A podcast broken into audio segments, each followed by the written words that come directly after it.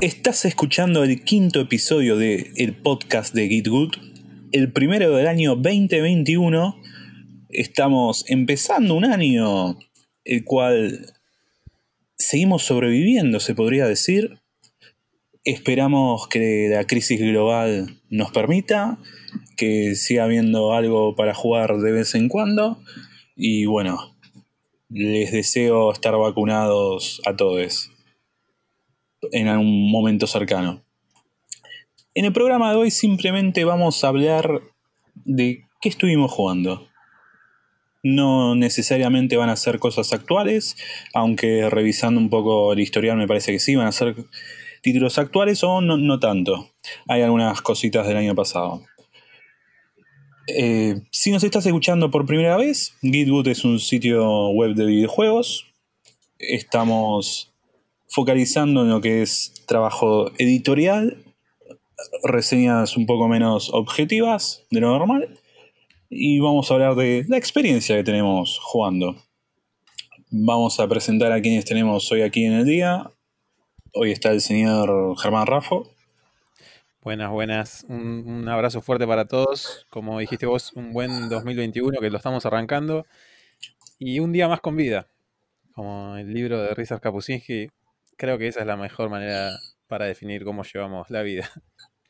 Parte de esto lo estamos grabando un domingo que para los que no son team verano viene ideal, porque está lluvioso, está con fresco.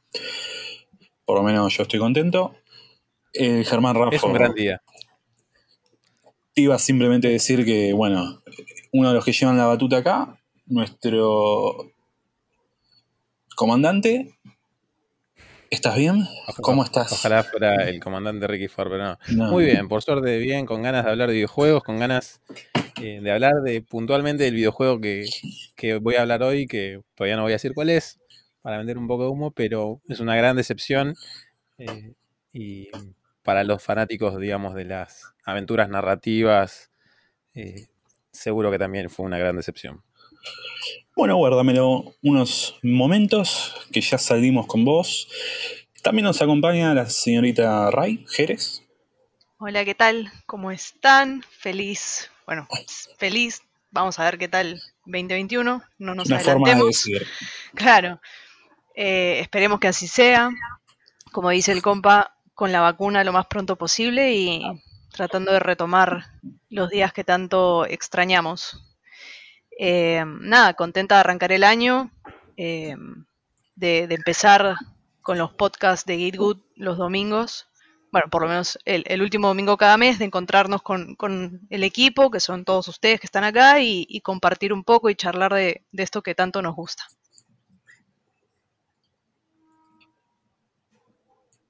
También nos acompaña el señor Frank. Muy buena gente, ¿cómo están? Bueno, eh, sí, también es cierto. Que sea un buen 2021. No sé si decir feliz, porque estimo que para mucha gente el 2020 no ha sido un año precisamente feliz. Y no sé qué tal, qué tan feliz perfila para hacer este 2021, pero bueno. Con que sea un buen 2021, creo que. Claro, con que sea bueno nada más. Exactamente, con que sea bueno va a alcanzar y va a sobrar. Este, no pedimos mucho más.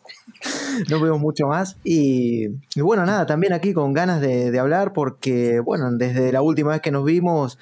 Eh, estuve desempolvando un poco ahí el, backlog y me he encontrado con cosas bastante interesantes que me gustaría compartir con todos ustedes. Me dicen por cucaracha que vamos a hablar de unos indies, ¿puede ser, viejo Frank? Sí, claro, claro, claro, como siempre, como siempre. Ahí el, nicho de juegos que, más me gusta. no podía ser de otra forma. Recién estaba hablando viejo Frank, redactor que tenemos en el equipo. Antes también Raiza, redactora, miembro del staff permanente por siempre hasta el fin del Geekwood. No lo duden. Y otro más, redactor, miembro que tenemos permanente y que va a empezar a ser permanente en los podcasts, espero, esperemos todos, todos, es el señor Pato Casela. ¿Cómo le va? Hola Axel, ¿cómo están? Hola chicos. Bueno, como dijeron todos, feliz 2021 y espero que no sea un 2020 lado B. Vamos a, a ser optimistas, recién arranca el año.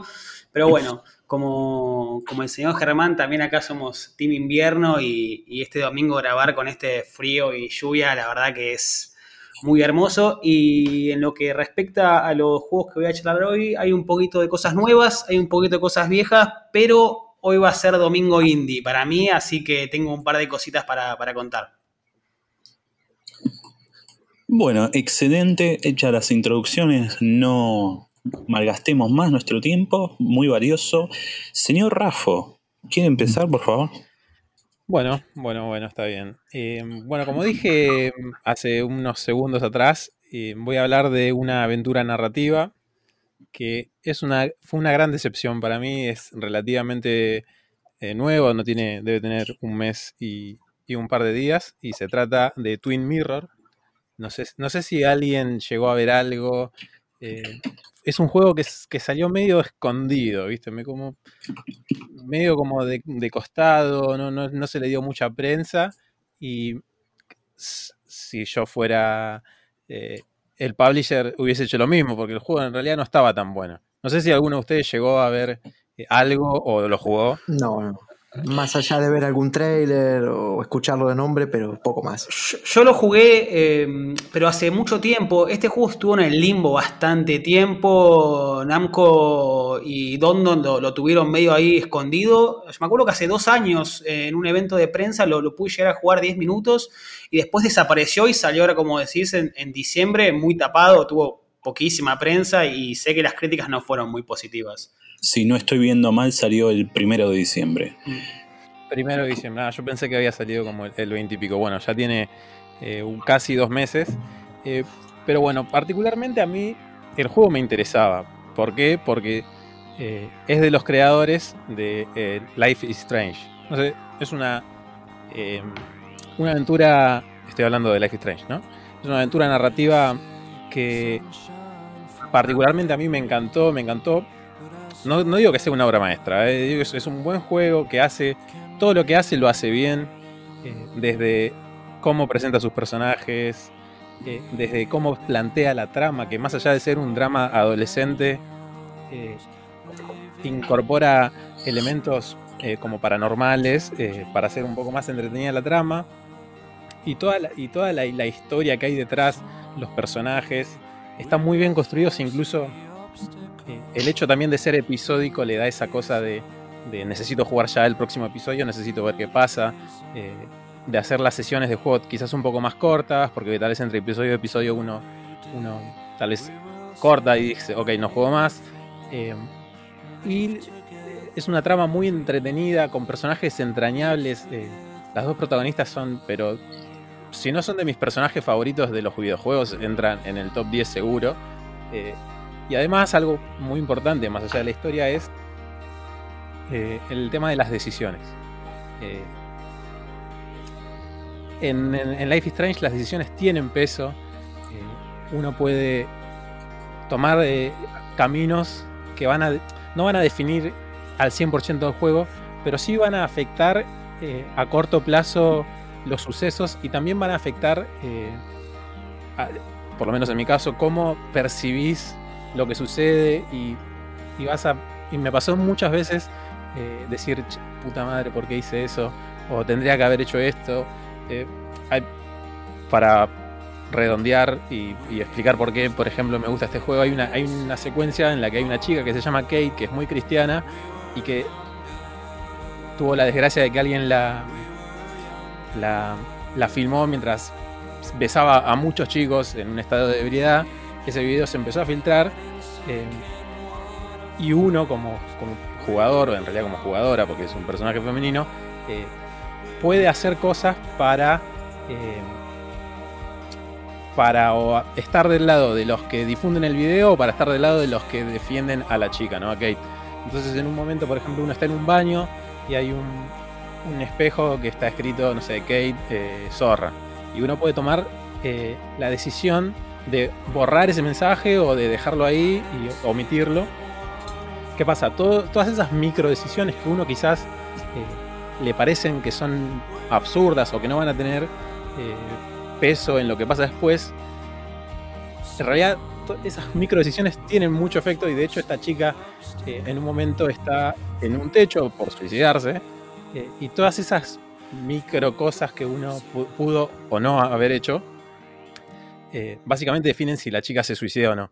En mi caso, lo jugué varias veces, en la primera se suicidó, en la segunda pude salvarla, pero más allá de que el título después se desarrolle y el suicidio de esa chica no tenga peso en la historia, sí ese momento tiene eh, un peso realmente especial desde lo emotivo, desde lo anímico, desde la secuencia posterior al suicidio, es el, campus del, colegio en el que están todo el mundo hablando de che, se mató esta piba, no sé qué, no sé qué, te vamos a extrañar, Sarasa. Pero bueno, Life is Strange está muy bueno, tiene un millón de cosas que están muy copadas, y básicamente eso es lo que me, generó el interés en, Twin Mirror, que es el juego del que voy a hablar ahora, que podría interpretarse como una maduración del estudio, eh, como quizás tratar de hacer un abordaje eh, mucho más maduro, dejando el drama adolescente de lado, eh, enfocándose en historias, entre comillas, más reales, menos... Más reales, ¿no? Porque este también incorpora algunos algunos elementos no tan paranormales como los viajes en el tiempo, pero sí incorpora amigos imaginarios y, cosas que si bien pueden ser reales, uno no las ve, por lo menos como espectador. Eh, y básicamente Twin Mirror narra la historia de un periodista de investigación que vuelve a su vuelve a su, a su pueblo natal, un, pequeño pueblo el famoso pueblo chico infierno grande y vuelve mm, tras la muerte de, su, de, quien habría sido, de quien había sido su mejor amigo. Eh, el problema es que, o mejor dicho, la, circunstancia en la que se da es que él había hecho un artículo para el diario en el que trabajaba en este pueblo, eh, hablando sobre la mina, sobre la mina que, era a su vez el principal, la principal fuente de trabajo del pueblo.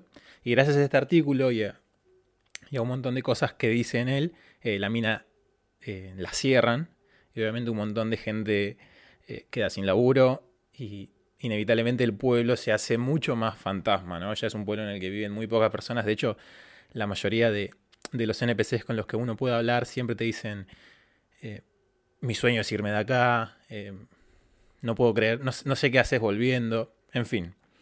Es, esa es como la premisa de Twin Mirror.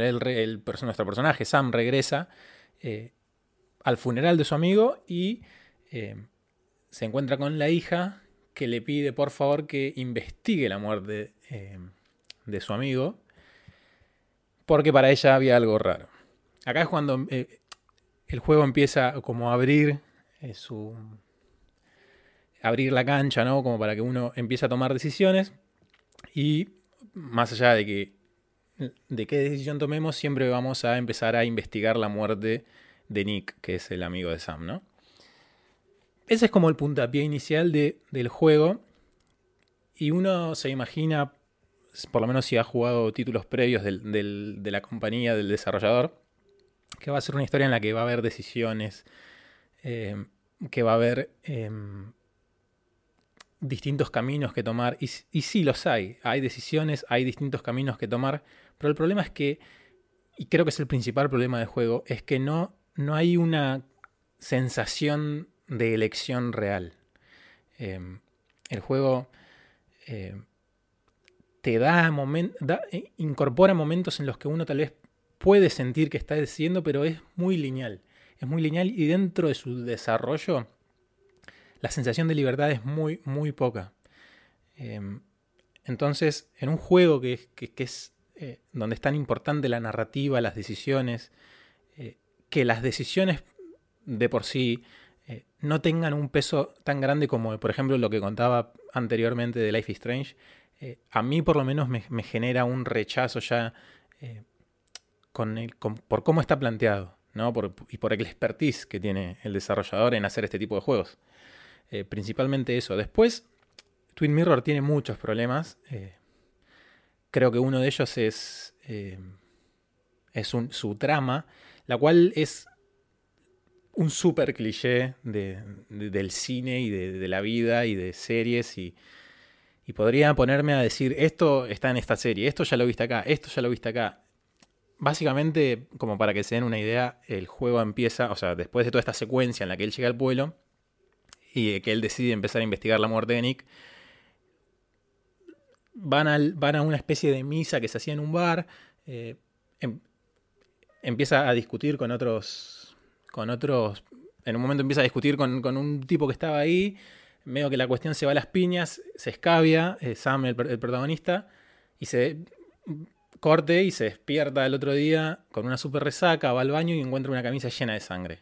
Y obviamente que dice, ¿qué hice? ¿Qué hice ayer? Entonces, ese es el puntapié más de lo que sería como lo lúdico, ¿no? De, es, el objetivo del juego es, además de descubrir qué pasó con el amigo, es descubrir de quién es esa sangre, eh, qué pasó esa noche. Entonces, todas esas cosas dan como el puntapié inicial a una historia que realmente se siente vacía. Y no digo que se sienta vacía simplemente porque no es interesante, porque de hecho es bastante predecible. Em, si bien los juegos eh, de este estilo le dan al jugador la posibilidad de escarbar un poco más, leer archivos, eh, recolectar más información que es, tal vez es innecesaria para avanzar en el juego, pero que para nutrirse y empaparse más de, lo que es eh, la historia aportan un montón y, está bueno. El problema del juego es lo lineal que se vuelve la historia, como dije antes, el poco peso que tienen las decisiones y particularmente esas cosas hacen que, el juego se sienta al final del día como, como amarrete. Amarrete porque tiene un montón de cosas que podrían haberse explotado mejor. Como por ejemplo, eh, Sam, el protagonista, tiene, o mejor dicho, domina una habilidad mental que se llama el palacio mental. Eh, que básicamente es una manera de estructurar la memoria y la información y poder acceder em, a un montón de, de información en rápido, vincularla una con otra. Hay una, serie que se llama Sorjonen, em, que está en Netflix, que básicamente el protagonista también domina esta, esta em, habilidad mental y, básicamente hace un montón de vinculaciones rápidas y tiene muy buena memoria y sabe organizar súper bien la información. Bueno, el personaje eh, de Twin Mirror hace lo mismo, tiene esta, habilidad, entre comillas, eh, o, lo que, o como se quiera llamar. Y este lugar, este palacio mental, en el juego está representado como un lugar en sí, como un lugar al que se puede ir cada tanto, al, al que se puede, eh, en el cual se puede jugar. Uno quizás está en un lugar necesita recolectar información y toda esa información eh, de alguna manera después va a estar en ese palacio mental o vamos a tener que usar información pasada está en ese palacio mental para poder eh, resolver cosas eh, del presente, ¿no? Por ejemplo, muchas veces el palacio mental sirve, de hecho al comienzo del juego, creo que es la, manera en la que mejor se explica, de alguna manera también sirve para darle al jugador eh, un mayor trasfondo del personaje, del protagonista, ¿no? Como descubrir quiénes son los personajes, por qué se lleva como se lleva con los personajes y todo ese tipo de cosas. El problema es que esa mecánica, que es básicamente eh, la base del juego, es, no tiene mucho, mucho, mucha profundidad, se usa en, determinados momentos mezclados con puzzles eh, y con un montón de cosas que que se sienten desaprovechadas, porque no digo que sean malas, se sienten desaprovechadas. Eh, lo mismo sucede con, eh, a la hora de aplicar este palacio mental en la realidad, eh, no nos olvidemos que Sam es un periodista de investigación, entonces, ¿cuál es su gracia? Investigar. Y la gracia de cualquier investigador, básicamente, es sacar deducciones. Entonces, también va a haber un montón de momentos en el juego donde vamos a tener que sacar conclusiones de lo que pasó. ¿Cómo se hace esto? Vamos recolectando pequeños de fragmentos de información, eh, un, no sé, en, una escena hay una pelea, entonces hay que descubrir cómo fue la pelea y entre quiénes fue. Entonces en un momento hay una columna con un reloj caído, entonces él dice, ok, la pelea empezó en la barra, pero fue hacia, hacia la columna y después siguió hacia el escenario, y etc. Entonces, recolectando toda esa información, eh, se puede hacer una recreación de los hechos para entender qué fue lo que pasó y para poder avanzar en la historia. Esto es obligatorio. El problema es que en un juego en el que las decisiones, o en el que se intenta que las decisiones tengan un peso, no es posible fallar. O sea, no podemos tomar decisiones cerradas, porque la única solución es la realidad que plantea eh, el juego. Por más de que nosotros estemos convencidos de que la pelea fue para otro lado, si no decimos que la pelea fue para donde fue, el juego no nos deja avanzar. O sea que no hay una sensación de libertad, no hay un, una, eh, una manera de penalizar el error. Simplemente es eh, tu conclusión es errónea. Nos está diciendo el juego, sin ni siquiera darnos el, el lugar a quizás darnos la posibilidad de decir, ok, me equivoqué, eh, tengo que tomar otro camino más largo, tengo que sacar una conclusión sin una información. No, eso no existe. O sea, o lo haces bien o, lo haces. O lo haces y lo haces, lo haces hasta que te sale bien. Ese básicamente es como la segunda mecánica principal del juego que también está súper desaprovechada por esto mismo. Porque no hay una verdadera sensación de libertad, no hay una sensación de error y prueba, porque todo es o sea, en realidad sí, es error y prueba, pero no el, error no impacta en el desarrollo del juego, como si quizás en, otros, en otras aventuras narrativas, donde quizás un error eh, puede desencadenar un montón de cosas más. Eh, entonces, básicamente ese es el principal problema del juego.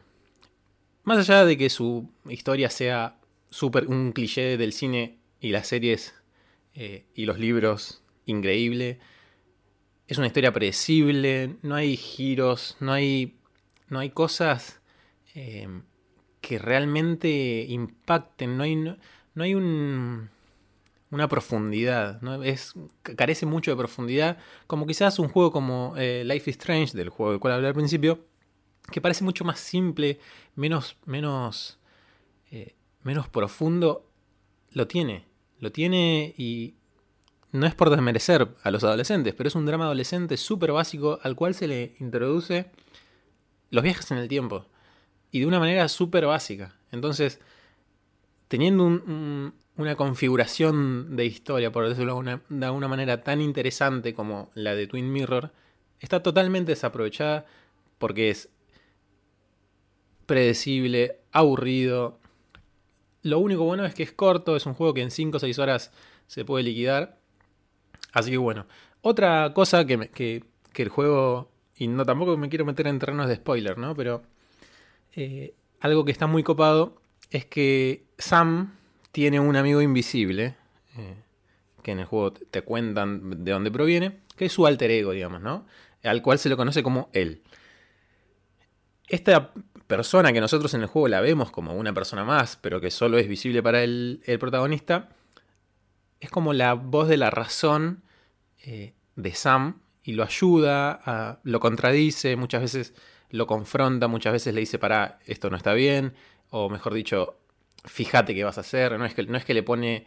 Eh, no es, que no es que lo acusa, sino como que le, mete la duda, le dice, mm, ¿estás seguro de lo que vas a hacer? O no sería mejor ir por este lado. Entonces muchas veces vamos a tener que tomar decisiones. Eh, hay particulares momentos en el juego donde Sam dice una cosa y nuestro alter ego dice otra. Entonces, según la decisión que tomemos, em, acá es donde falla nuevamente el juego, porque desde el planteo nos está diciendo que las decisiones van a afectar nuestra... van a tener un, efecto contundente en el juego, pero no, no es, no, no, es así. El juego carece, carece de profundidad, no me voy a cansar de decirlo, creo que ese es el principal eh, error. Eh, y es una aventura que, no, que, no, que como dije al principio, cualquier persona que haya disfrutado Life is Strange 1, 2, eh, eh, no sé, Before the Storm, cualquier persona que haya disfrutado esos juegos, eh, acá se va a encontrar con una piedra en el camino y es mejor evitarla. Por eso mi recomendación es que directamente traten de evitar este título. Porque la decepción, si son amantes del género de las aventuras narrativas y de los juegos con bifurcaciones y elecciones, acá se van a llevar un chasco de un juego ultra lineal que constantemente te está llevando de la mano hacia donde el juego quiere. Así que bueno, ese, es, eso es un poco lo que estuve jugando. Si escucharon demasiado silencio y solamente me escucharon hablar a mí es porque hubo un pequeño problema técnico y tuve que seguir grabando en soledad. Pero bueno, a continuación le voy a dar el pase a mi querido amigo Axel. Luego del problema técnico que acabamos de tener, voy a seguir hablando yo. Vamos a hablar un poquito de Hitman 3, la última entrega de la trilogía elaborada por IO Interactive. Un juego de sigilo muy especial que agarra mucho de sus raíces en anteriores generaciones de consolas. Hoy lo tenemos como la primera entrega oficial de la Next Gen. Este título lo he probado en la Xbox Series S. Y la verdad estoy bastante contento, conforme, bastante sorprendido también con lo que es Hitman hoy en día, con lo que es su filosofía de niveles, su filosofía de trato para con el jugador o la jugadora. ¿Qué podemos decir de Hitman para hacerlo medianamente fácil, que se entienda cuál es el punto de lo que quiero decir, pensemos en los rastris. Yo digo rastris porque tener A principios de 2000 era muy difícil, por lo menos para mí acá. No sé cómo será la cuestión en cada uno de ustedes, mis compañeros, pero acá había rastris, ¿no? Entonces pensemos en que un nivel de Hitman, que son niveles enormes, hay una pieza de cada rastri en ciertos lugares. Y para acceder a ciertas zonas necesitas algunas en particular. Normalmente una mecánica muy muy aceitada que hay que usar todo el tiempo, o por lo menos en mi estilo de juego la uso todo el tiempo, es ir cambiándose el disfraz, digamos, el disguise. Eh, necesitas entrar a una zona donde hay todos agentes de seguridad, bueno, te llevas a uno, lo dejas desnudo, lo tratas de colocar en algún lugar donde no se vaya a mover, como un armario, y ahí empezás a entrar en la zona y a seguir con tu objetivo. El objetivo normalmente siempre es matar a una persona o a dos, y a veces hay un objetivo extra como eh, robar algún archivo, algún expediente. Y la grandeza que tiene Hitman 3 es presentar algunos de los niveles más interesantes. Eh, yo no he jugado ni el 1 ni el 2 en esta especie de reinicio de la saga, pero sí he jugado Absolution, Blood Money eh, y los anteriores.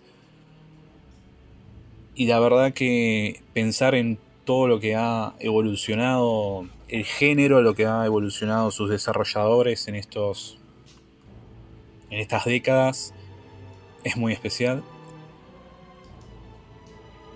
Quiero retratar muy brevemente la experiencia desde este punto de vista, decir, bueno, estoy en este lugar, está lleno de gente, estamos en una torre en Dubai en una fiesta privada. Eh, hace referencia a una de las torres más altas del mundo. Y cómo el juego nos va llevando a decir, che, mira, acá tenés esto. Acá tenés esto otro. Cada misión tiene la posibilidad de hacer una misión de historia, se le llama, que hay tres disponibles en cada misión, me parece en la cual se llama de tal forma porque podemos eh, descubrir un poquito más acerca quizás del personaje que, vamos a liquidar. Em, por ejemplo, en una misión podemos hacer todo un tour dirigido por ese personaje que tenemos que liquidar. Y entonces me interesa mucho este intercambio implícito e explícito que hay con, con los desarrolladores, con los diseñadores, en los cuales te va diciendo, bueno, acá tenés esta punta, la podés usar, la podés no usar. Eh, también puedes hacer desastres. ¿A, qué llamo un desastre? A simplemente ir bajando todo lo que ves enfrente. Eso solamente va a funcionar si estás en un lugar con muy pocas personas, con muy poca gente que tenga armas de fuego letales. Si no, va a ser terrible. Además, estamos hablando de títulos que llevan una cuenta de 200 NPC más o menos por cada misión.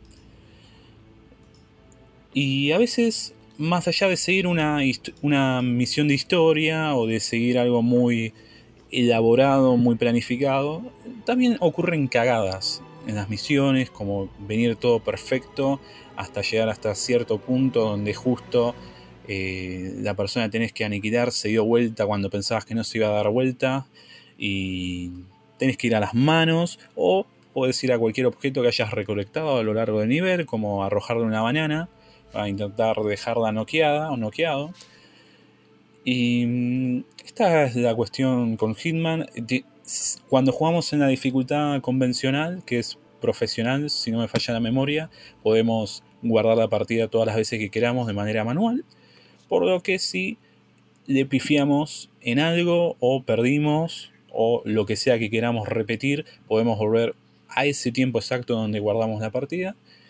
Eh, le agrega toda una dinámica que para mucha gente quizás sea en volante tener que repetir la misión constantemente. Pero para los que somos más perfeccionistas en cierta forma y que nos gusta que las cosas salgan tal cual, y además que nos ahorra mucho tiempo porque a veces hacer la misión de nuevo implica eh, una hora y media tirar a la basura y la idea no es esa. Eh, es muy bienvenido todo este tema del salvado manual. También hay mucho autosalvado, pero no recomiendo que la gente se fíe mucho de eso. Y estas son algunas de las cositas que tengo para decir de Hitman 3. No he dicho mucho, me gustaría que mis compañeros me pregunten algo, si han jugado alguno de las sagas, si les interesa jugar algo de esta trilogía. Mira, Axel, yo jugué eh, Hitman 1 y Hitman 2, todavía no tuve la posibilidad de, jugar Hitman 3, pero tengo dos preguntas o dos consultas. Si bien, la primera, si bien vos no jugaste los dos primeros, a mí lo que me pasaba con Hitman 1 y 2 que me rompía un poco la inversión era la, inteligencia artificial de los, de los personajes, tanto de los que sean NPC como enemigos o objetivos. Eh, ¿Cómo la sentiste vos en esta, en esta tercera entrega? Me parece una buena pregunta y una pregunta atinada porque yo soy una, eh, una persona, por ejemplo, Ghost of Tsushima le pareció muy nefasto todo el elemento de stealth que tiene porque me parece que se rompe demasiado fácil y que no funciona todo el tiempo, o mejor dicho, no funciona nunca como debería, y eso me, me molestó. Pero es medio contradictorio lo que voy a decir. No están los NPC más inteligentes que uno espera y a veces simplemente se puede correr uno, ir gateando un poquito al costado, digamos, ¿no? De quien no queremos que nos vea y ya está. Pero no lo he sentido en un nivel que me haya roto la inmersión. Em, me parece que cuando me mandaba cagadas notorias eh, siempre se daban cuenta. Eh, ¿Cómo fue más tu experiencia en ese sentido? No, lo que a mí me pasaba era que yo, soy como vos, trato de ser lo más eh, perfeccionista posible, pero quizá más que nada en, en, las primeras misiones de Hitman 1 sentía como que a veces me mandaba una cagada muy grande y, 47 seguía sin ser detectado. Eh, en el 2 quizás bajaron ese umbral, pero eh, a veces sentía que, sí, que a veces me mandaba cagadas muy grandes y podía pilotearla de alguna u otra manera. Quizás acá en, la tercera entrega corrigieron algunas cositas de eso. Todavía no lo pude jugar, pero, pero bueno, si vos me decís eso, quizás lo han mejorado. Mira, sí me han pasado de terminar alguna que otra misión siendo detectado eh, habiendo hecho una cagada de ir a los tiros. Y después si te escondes un rato prudencial, podés seguir la misión ahí desde donde la dejaste, no, no se transformó en un game over. Pero bueno, también tuve otras cuestiones en las cuales ya era muy difícil escapar o había mucha gente de seguridad eh, alrededor claro, se, hace, se hace complicado. Se hace, insostenible ya. Sí, sí, totalmente. Así que mm, mi valoración es positiva. En un aspecto de inteligencia artificial es, positiva. No, no voy a decir que es perfecta, pero me parece que para lo que necesita funcionar, funciona. Eh, una pregunta. Mm, por ejemplo, si vos en el juego, yo no, he jugado esta nueva trilogía de Hitman, pero recuerdo sí que en alguno de los juegos más viejos de la, saga, ¿no? Eh, por ejemplo, el juego te premiaba o te castigaba, por decir de algún modo, dependiendo de qué tan sigiloso hubiera sido. Porque recuerdo, creo que era, no sé si en el Absolution o cuál de ellos, que, por ejemplo, si vos tenías que ir a una misión, matabas al objetivo y te veían y armabas mucho bardo y tal, después como que salía tipo en los periódicos que habían asesinado a un objetivo y de repente cuando ibas a la siguiente misión, el objetivo al que tenías que asesinar estaba como un poco más protegido, había un poco más de, ¿cómo decir? Eh, el juego te ponía un poco más de trabas como para que seas un poco más cuidadoso la próxima vez no sé si acá hay algún tipo de mecánica similar o quiero decir cuál es, eh, o si el juego te recompensa de algún modo el hecho de que vos seas eh, sigiloso al margen de la, de la satisfacción que te puede llegar a, generar a nivel personal de decir qué groso cómo pasa esta parte sin que me vean. Si hay un tipo de relación entre las misiones que se retroalimente la dificultad, como el ejemplo que diste, no lo podría decir, a mí me parece que no, a mí me parece que son cinco, cinco o seis escenarios totalmente desconectados entre sí, en ese sentido. No, es que hay un feedback continuo. En cuanto a si recompensa o no, yo diría que es una cuestión de puntaje. ¿Por qué? Vos que no, no, jugaste la trilogía, tengo entendido que los tres se manejan de esta forma, Pato me corregirá. A medida que vas haciendo cualquier acción significativa, te aparece un puntaje. Te da, no sé, haces un, un noqueo silencioso, te da ciertos puntos, matas a el objetivo, te da ciertos puntos, escondes el cuerpo, te da ciertos puntos, así continuamente. Y eh, dentro del título tenés un ranking, tenés eh, tu perfil que va subiendo de nivel según la cantidad de puntos que vas haciendo y al finalizar cada misión eh, se te restan según las cagadas que fuiste haciendo. Como por ejemplo, matar a cualquier persona que no sea la persona objetivo o las personas objetivos, eso ya es una penalización. Me parece que es una de las más graves. Después si activaste alguna alerta, si te avistaron en algún momento, todo eso se te resta al punto de que he terminado alguna que otra misión. Eh, voy a decir sin puntaje, pero no me acuerdo si era sin puntaje o con un puntaje muy bajo. Eh, así que es en ese sentido que se te premia. No en un sentido muy eh, palpable en la siguiente misión, como comentabas, pero más en, algo de, puntajes, de ranking, en ese sentido. Sí, sí, sí, sí, entiendo, entiendo. Che, Axel, otra cosita que te quería preguntar que, me quedó medio en el aire. ¿Cómo sentiste el nivel de, Mendoza? ¿Cómo lo, lo viviste? Bueno, yo creo que todos los niveles en este título son fantásticos. Creo que mm, hay una proeza en cuanto a pensar las horizontalidades y las verticalidades de cada nivel. Eh, por ejemplo, hay en la misión del medio, digamos, que vamos a China, tenemos que eliminar a dos objetivos. Un objetivo eh, es en, una, en un lugar que tienes subsuelos y el otro objetivo es al contrario. Tenés que ir escalando los pisos hasta llegar a, ese, a ese objetivo. El nivel de Mendoza me parece que si alguno anda en las redes, si anduvo por esa, esos días, esa semana en las redes, pudo pispear un error que al parecer era un glitch incluso, que ocurría con un NPC tomando un mate. Resultaba que estaba en, mate, muy hermoso, pero el NPC lo agarraba y lo tomaba obviando la bombilla. Entonces pasaba esa imagen un poco ridícula. Pero más allá de ese detalle, yo creo que Mendoza es. Se intentaría hacer memoria de otra misión que he visto en algún videojuego, alguna locación, alguna referencia argentina. Me parece que no hay nada que se acerque tanto. Por ejemplo, llegamos a este lugar en Mendoza, que vamos básicamente eh, a un viñedo, a una fábrica donde nos muestran cómo se hace el vino, y hay como toda una fiesta privada también, hay gente muy alta clase. Y en este lugar podemos entrar por un costado y vemos gente bailando tango. O lo que yo interpreto como una versión eh, más moderna de lo que es un tango. Eh, cómo se mueve cada pareja, eh, cada una con movimientos distintos, muy distintivos entre sí, con un timing, con una precisión, que es bastante parecida a lo que yo diría que es el tango en la vida real, por lo menos la poca experiencia que tengo al respecto.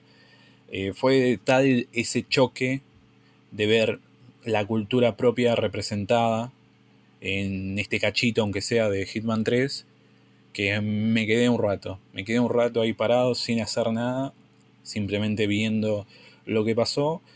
Y me parece que no es el único detalle importante que hay, me parece que hay cosas que uno se esperaría cuando le dicen, bueno, tenés una misión de un escenario muy grande donde se está haciendo vino, podés ir a recolectar eh, uvas maduras en todo ese hermoso, en esa hermosa viña que hay. Eh, podés ir a donde están más las máquinas industriales, haciendo ya el proceso. Y claramente podés matar a gente saboteando algunas máquinas. Eh, me parece que en ese sentido, nivel de Mendoza es muy hermoso. Tiene el problemita, que bueno, es un problema que supongo estaría genial que no pase, pero es muy difícil que, que, no pase en títulos extranjeros para nosotros. Las voces no son de argentinos, no hay ningún argentino, por más que sea porteño, del interior o de donde quieras que sea de la provincia de tu agrado. Eh, se escucha mucho colombiano, yo diría que hay también un poco de... No llega a la tonalidad mexicana, pero sí son todos países más al norte que nosotros. Eh, ese es un detalle que quizás le puedes quitar un poco de...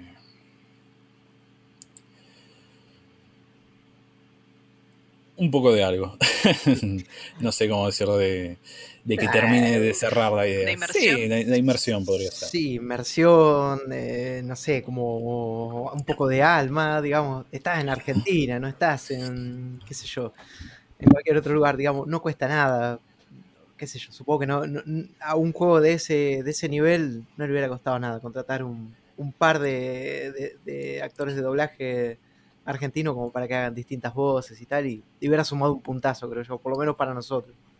Sí, sí, fue muy extraño. Además, eh, hay un NPC relevante que cuando lo nombran le dicen Nacho Vargas. Yo me quedé como. Esto me suena a otra cosa. o sea, hay esa.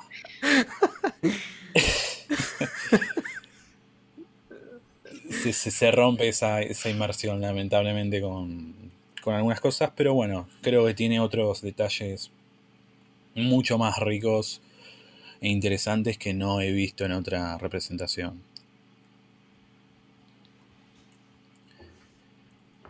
Bueno, si mis queridos no tienen nada más que decir, le paso la pelota a Pato, que nos diga qué anduvo jugando en estos días. Buenísimo, buenísimo. Bueno, vamos a empezar con, con lo nuevo. Los últimos días estuve jugando el más reciente título de Devolver Digital, se llama Olilla, Olija, Olilla, no, no sé bien cómo es la pronunciación, no llegué a esa parte, no, la verdad que no sé bien cómo es el tema, pero bueno, se llama así, Olija.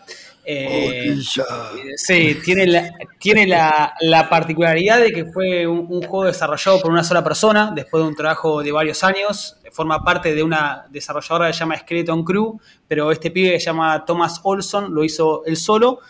Eh, y es un juego que mezcla lo, nuevo con lo viejo. Es un juego que mezcla muchas eh, mecánicas de, de los juegos modernos de plataformas con lo, visual y, la narrativa de, lo que eran los juegos viejos, pero no ese, y con un pixel art que no, no es de los de ahora, que, es como una recreación más pulida. era como esos juegos de antes de la década del 90, que eran bien cuadraditos todos los escenarios, pero tiene un nivel de recreación interesantísima. El juego, se las hago corta en, la narrativa y la, sinopsis de, de la trama es es un, como un líder de una comunidad en donde su pueblo está pasando hambre y el chabón se cansa de ver la, penuria de su pueblo, agarra un barco, marineros y se va en busca de recursos y provisiones.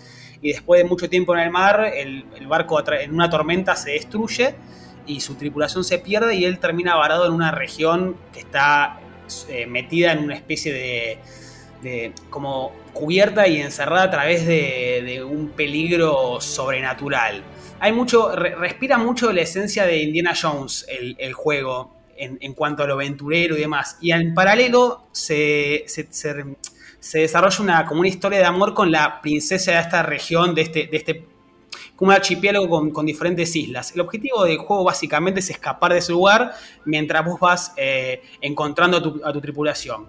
La, particularidad y, la, y el atractivo o lo llamativo del juego es que al principio de la aventura nosotros encontramos como un arpón mágico que es como el arma predilecta de toda la aventura. El arpón lo, nos permite teletransportarnos al lugar donde queda clavado el arma y básicamente sirve para todo lo que son los elementos plataformeros y el combate. Y el juego se desarrolla con una dinámica y una, una fluidez eh, notoria. Eh, a veces me sorprende que una sola persona haya podido hacer el juego que, si bien no se destaca en nada, no es algo que digas, che, me voy a llevar para siempre esta cosa del juego porque me vuelve la cabeza, son como esas pequeñas cosas tanto en, el desarrollo de la narrativa o el gameplay o la estructura de las plataformas, que tiene mucho del estilo de, Prince of Persia. Tiene ese 2D con la cámara fija, entonces avanzamos con el personaje y cuando llegamos al, otro extremo de la pantalla se aparece una nueva, una nuevo escenario y son todas como pequeñas mazmorras en las que nosotros tenemos que ir encontrando llaves. Al final de la mazmorra derrotamos como una especie de jefe y así vamos avanzando. Eh, si con lo que me quedo de la aventura es como el atractivo que tiene Devolver o el, el ojo que tiene Devolver Digital de nunca tener un título en su repertorio que sea flojo. Si bien el juego no es un 10, ni, está cerca de ser una. Eh, ni, no va a pelear por el GOTY, ni mucho menos, eh, le rescato eso a Devolver. Que vos decís juegos de Devolver y siempre van a, ser por lo menos buenos o te vas a quedar con algo. Eh, tiene un repertorio muy, muy copado. Y Olilla, si bien no, desentona, no, se destaca por nada del otro mundo, es un juego atractivo, dura una entre 6 y 10 horas, te puede llevar un poquito más para completar algunas de sus misiones secundarias, algunos objetivos secundarios, pero eh, es un juego atractivo, si tienen la posibilidad de calculo que, en la versión de PC debe estar bastante barato, así que si tienen la posibilidad de jugarlo, denle una chance, porque es una aventura amena, no, no tiene ningún componente Souls-like que te va a, frustrar en nada de eso, es un, plataformero que tiene un combate bastante dinámico, es más, más volcado a la plataforma que a la acción, pero me, me llamó la atención lo, simple y lo, ameno que es la aventura y cómo Devolver hace eso. Tipo, eh, sabe que el juego le va a rendir o va a ser o, le va a andar bien y, le da el sello, el sello Devolver. Sí, a mí yo lo estuve jugando y a mí, a mí me gustó mucho. Eh, a mí me hizo recordar lo que vos decías justo de, cómo se ve y tal. Me hizo recordar mucho a, justamente a juegos de esa época eh, como títulos como Another World y cosas así, sobre todo en la cinemática, digamos que se ve como muy, no sé, el tipo de, yo qué sé, de perspectiva que usa para mostrarte a los personajes, a cómo, eh, no sé, me remitió mucho, mucho a juegos de aquella época y...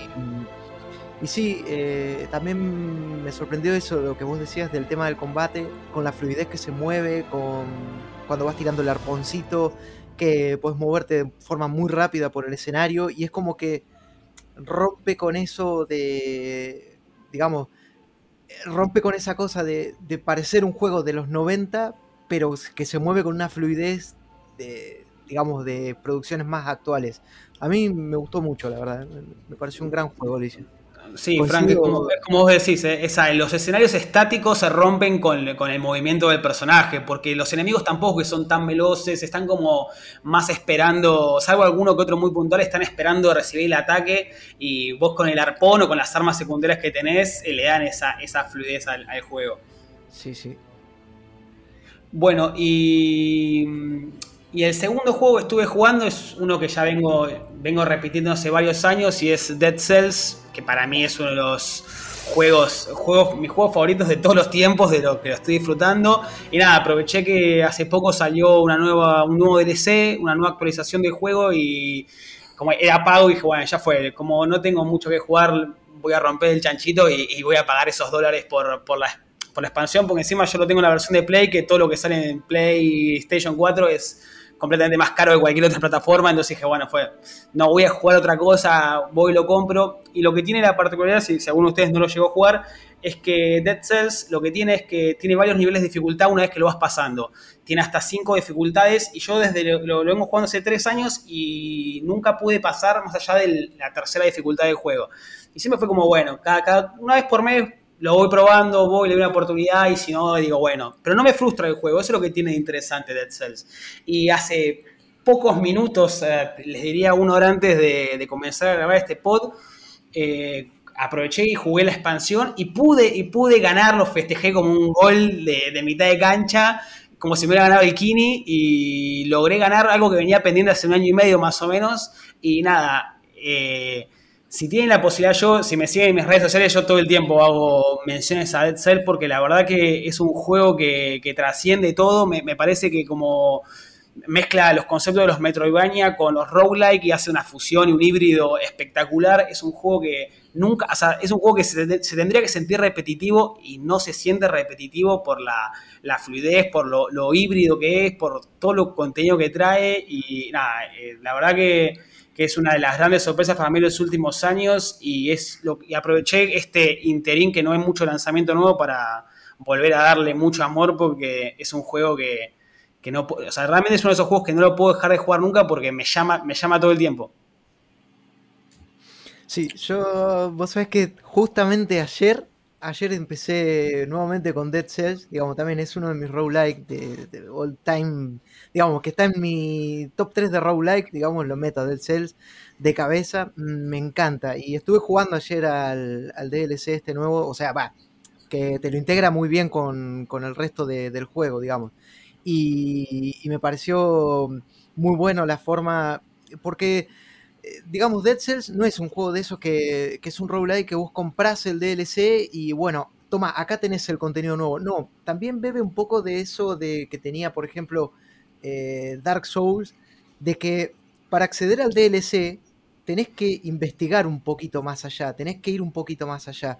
Y, por ejemplo, no sé, para me acuerdo cuando salió el, de el del gigante, que tenías que conseguir la llave para ir por un camino específico, para poder acceder con esa llave al DLC. Bueno, en este pasa algo más o menos similar, que por ejemplo para acceder a la zona, a una de las zonas nuevas por lo menos, es como que tenés que hacer eh, ciertas acciones determinadas y que te van a llevar más de una run y que te dejan como picando. Vos pasaste en ese momento y decís, ah, tal vez acá tengo que volver haciendo tal cosa y seguís con tu run. Y capaz que esa run, bueno, yo ayer que, volví a jugar, digamos, después de mucho tiempo estaba súper oxidado. La primera run me tomó como una hora más o menos, porque iba con mucho miedo, con mucho eh, recaudo ahí, porque, bueno, nada, eh, tenía miedo de perder ahí al toque.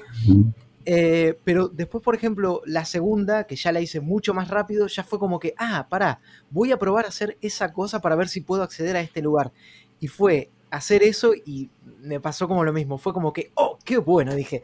Me encantó. Y, la verdad que la gente de esta de Motion Twin le tiene un amor a Dead Cells, le pone un amor, unas ganas, que cuando no te sacan un DLC cargado de contenido, te van sacando actualizaciones del juego eh, que modifican, digamos, eh, comportamiento de algunas armas o te agregan enemigos nuevos. no sé, a mí es que coincido con lo que dijo Pato, es, es un juegazo y la verdad que si, si hay alguien que todavía no, no le ha dado una chance, no sé qué está esperando, pues es súper divertido. No, encima, Frank, es lo que vos decís. El juego tiene tres años, viene de Early Access también hace un tiempito, y Motion Twin todo el tiempo. O sea, esta es la actualización número 22 que tiene el juego.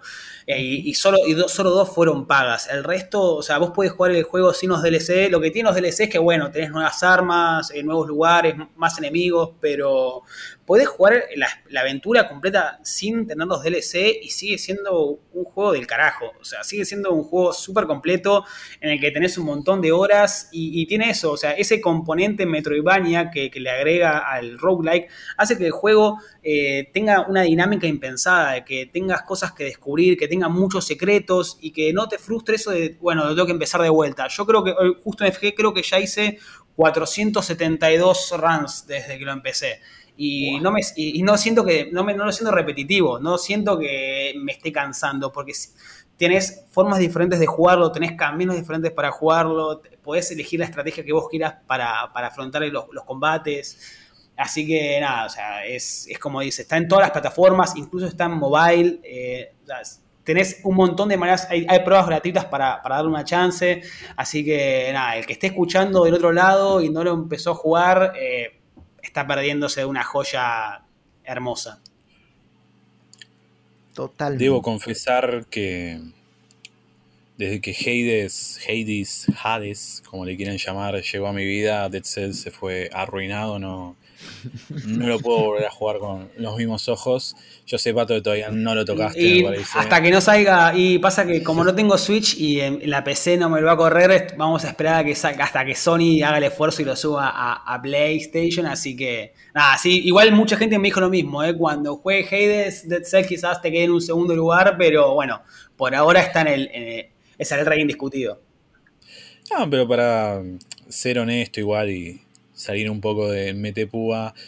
Siguen siendo dos títulos que apuntan a cosas diferentes, tienen algunos modos parecidos, pero toda la experiencia narrativa que hay en Hades me parece que termina siendo uno de los dos pilares fundamentales que tiene, que no es algo que yo haya encontrado en Dead Cells, por ejemplo.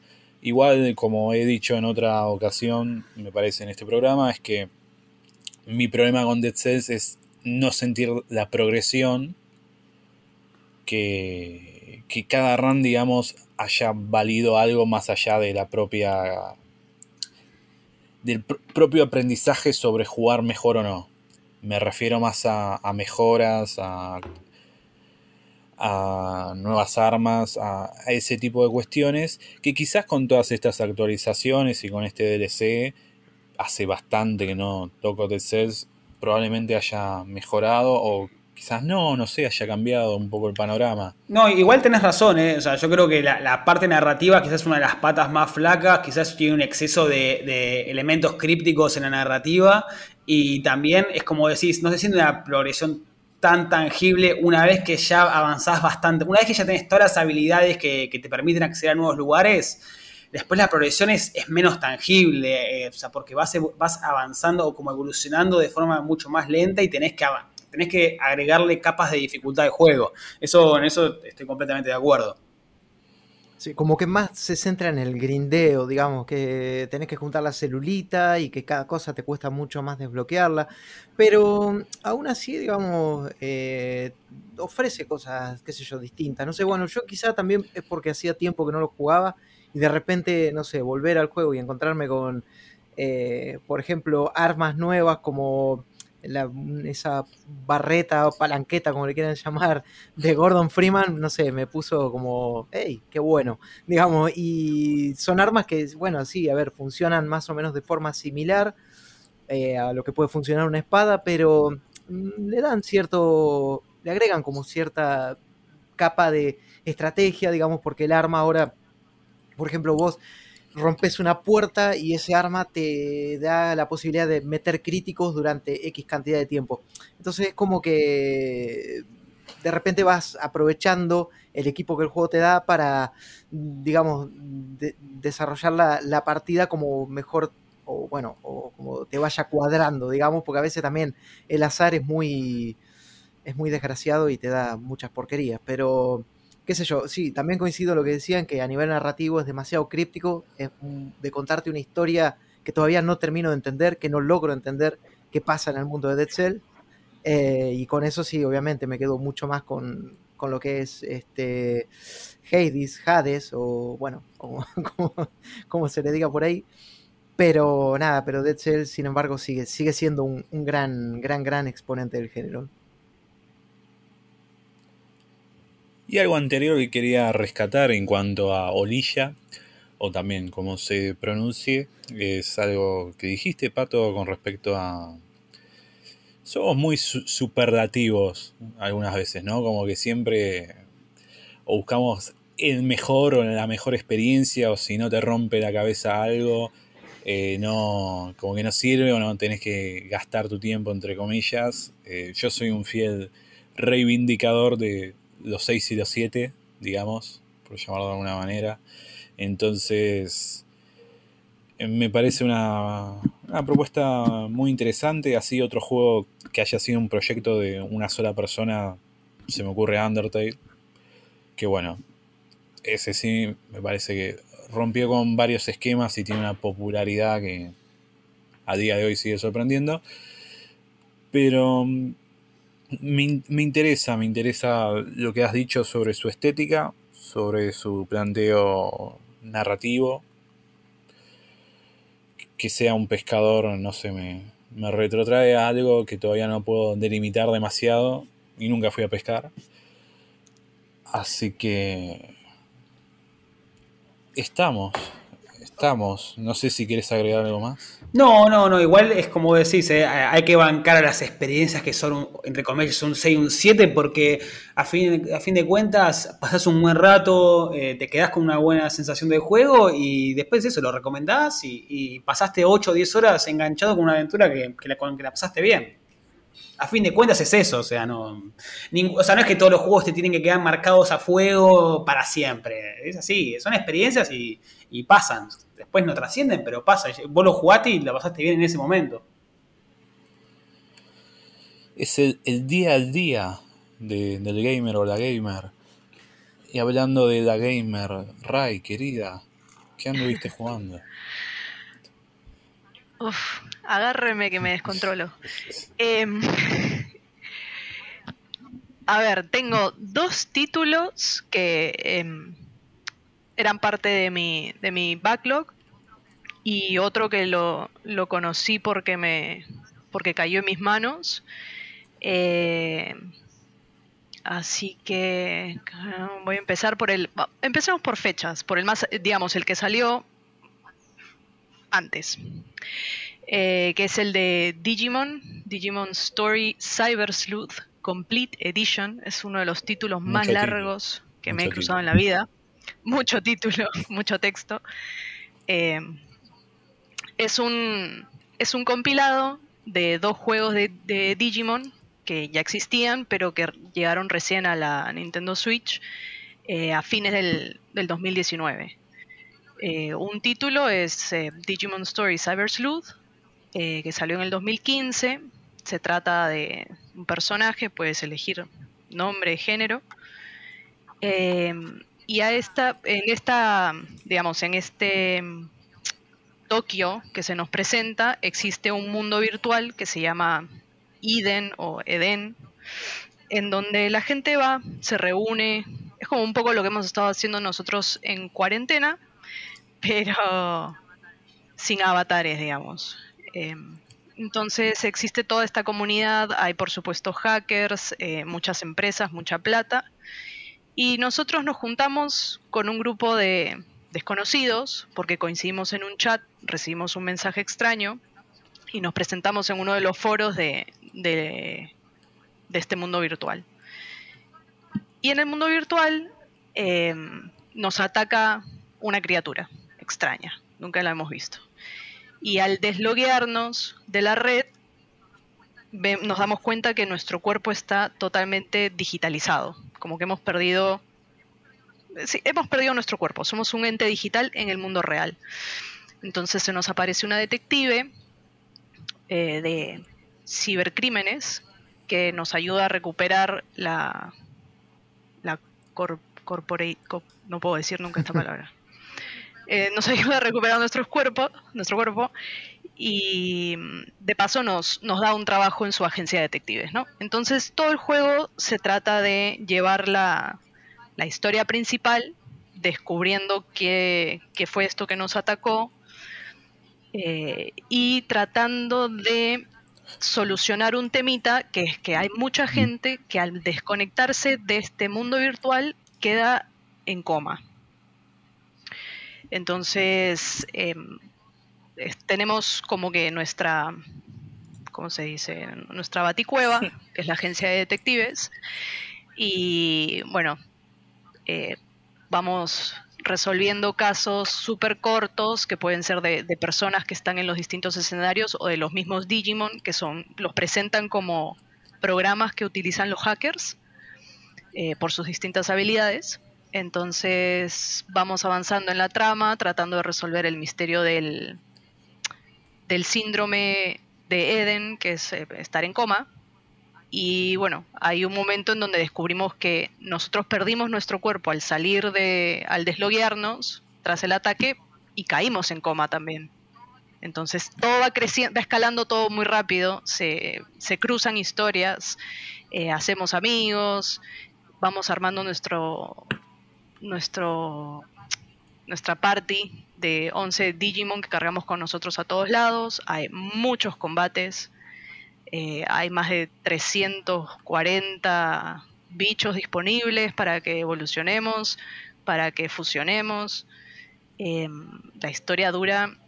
Yo, sorprendentemente, eh, yo pensé que no iba a ser mi tipo de juego, eh, porque no, no, tuve un enganche muy rápido con, con Persona 5, y este juego es muy similar.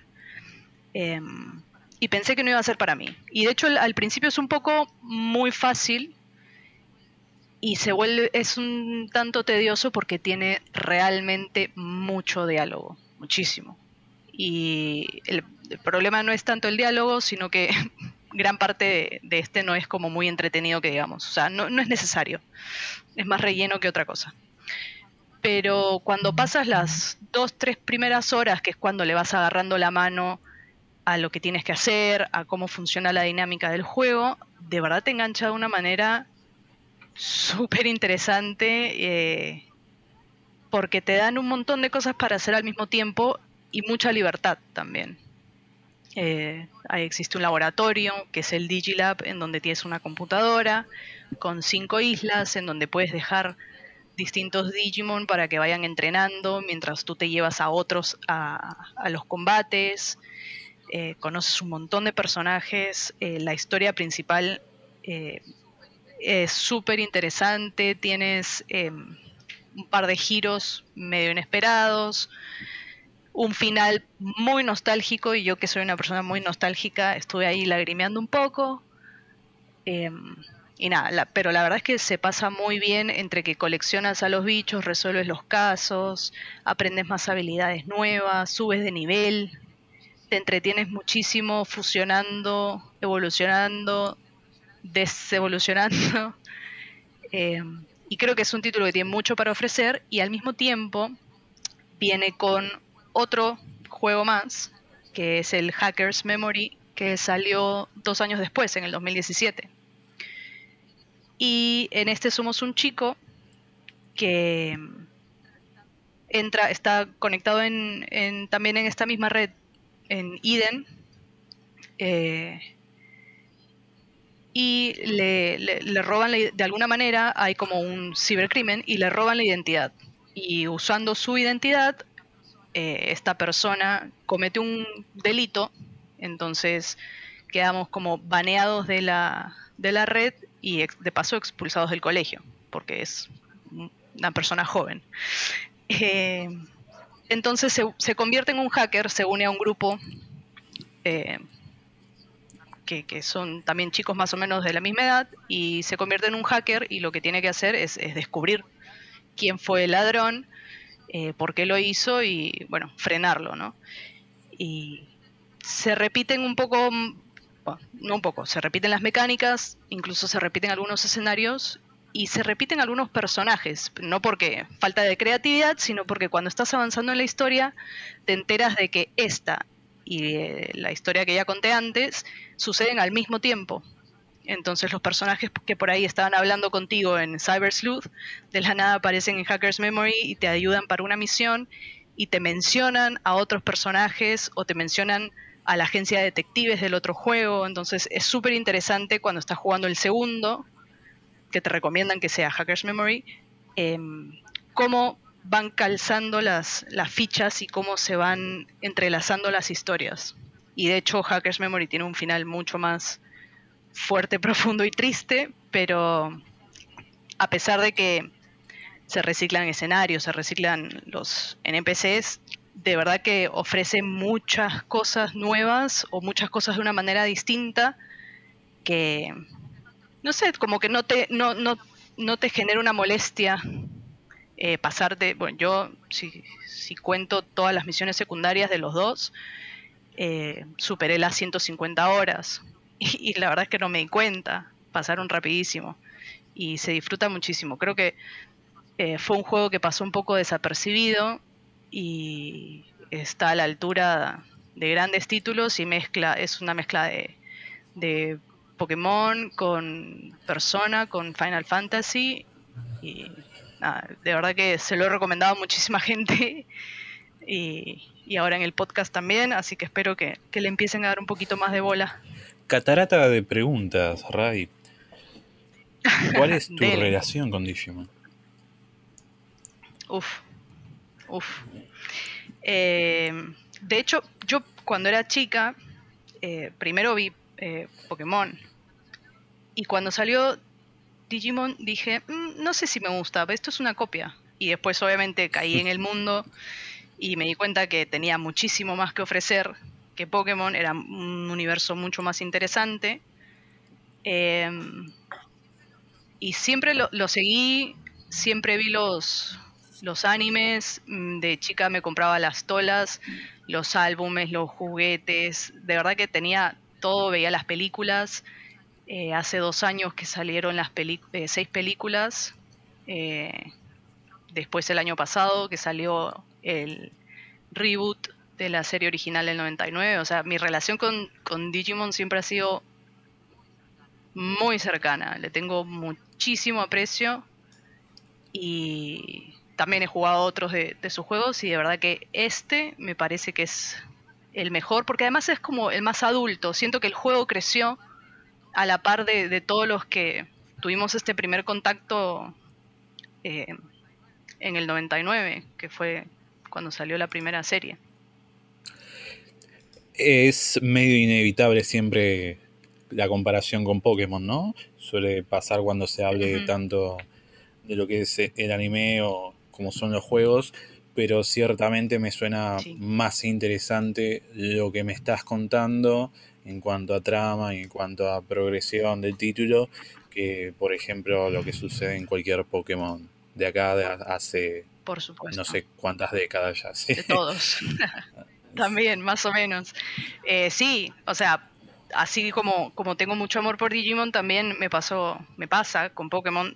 De hecho, la razón por la que yo me compré una Switch hace dos o tres años fue porque salía Pokémon Let's Go eh, a ese nivel.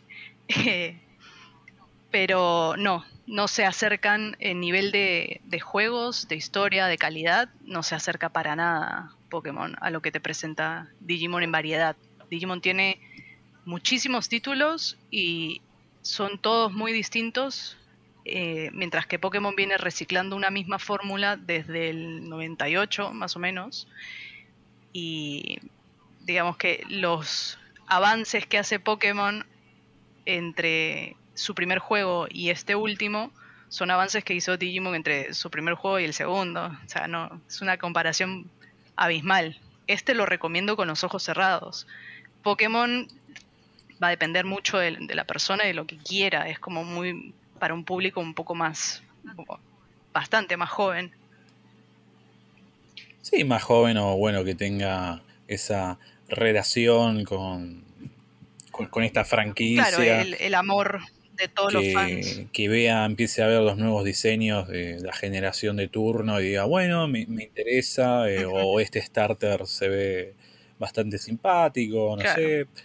Eh, porque realmente las innovaciones o innovaciones entre comillas que se suele hacer entre entrega y entrega eh, a veces son muy dudosas con las mega evoluciones o no termina de, de llamar a, todos los fans, digamos.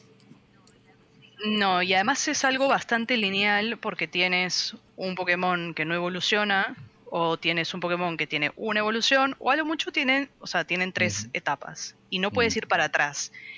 En este juego de Digimon tienes todo el árbol de evoluciones disponible, que es una fucking locura. O sea, de un Digimon puedes saltar a otro más y después irte para atrás y desevolucionarlo para llegar a otro. O sea, y en realidad ahí es en donde pasas más parte del tiempo del juego, descubriendo los caminos para llegar a qué bicho que me gustaba de la serie o este bicho que lo, me lo crucé en un combate. Entonces, es una locura. Algo que me llamó la atención es que tuviste una primera impresión, eh, no sé si decir negativa, pero capaz más bien tibia, ¿no? Como que no te había atrapado del todo. Y nombraste como los diálogos, la calidad de los diálogos como uno de esos elementos que no te terminaba de cerrar, pero sin embargo después la historia eh, te terminó convenciendo, podríamos decir.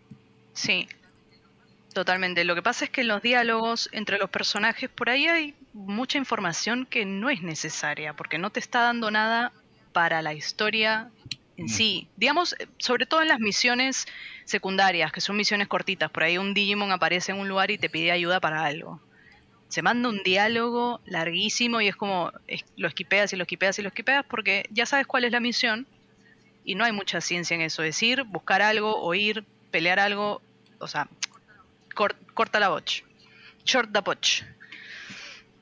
Em, pero aún así, el, main story sí está bueno prestar atención porque si bien, digamos, en una de las historias la misión es descubrir quién me robó la identidad, pasan muchas cosas. Hay, hay una relación de, de, un personaje que se le quiere declarar al otro y es una relación homosexual.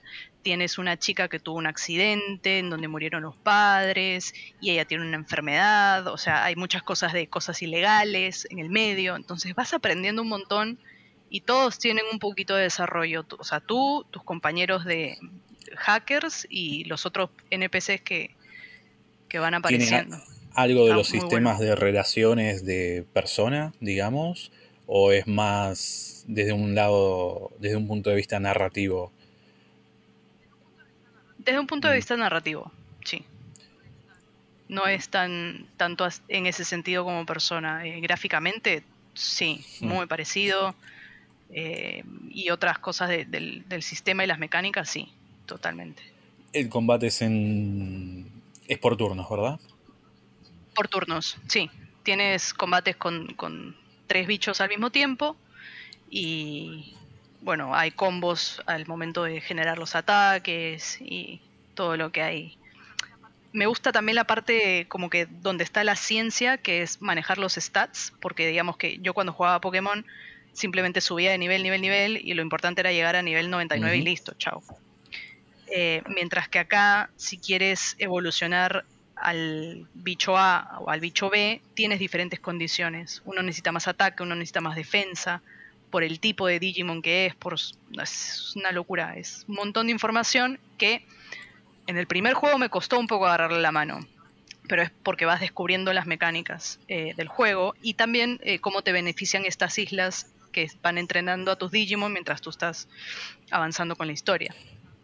Pero está muy bueno el aprendizaje. Estas estadísticas en, particular se, se, suben alcanzando niveles o tiene que ver con ítems u otras cosas. De todo, es un mix de todo. Puedes subirlos con nivel, eh, puedes subirlos entrenando en la isla, pero, pero hay ciertas condiciones para usar las islas. Puedes subirlos o manipularlos con, con ítems, eh, pero tampoco es que puedes subir todos sino que se maneja como con un puntaje, entonces si necesitas 120 de defensa, pero ya tienes, no sé, 130 de ataque, tienes que usar un ítem para bajar un poco el ataque y que se te permita seguir subiendo la defensa. Es como que tiene que haber un balance. Ok, tiene un grado de complejidad muy interesante todo.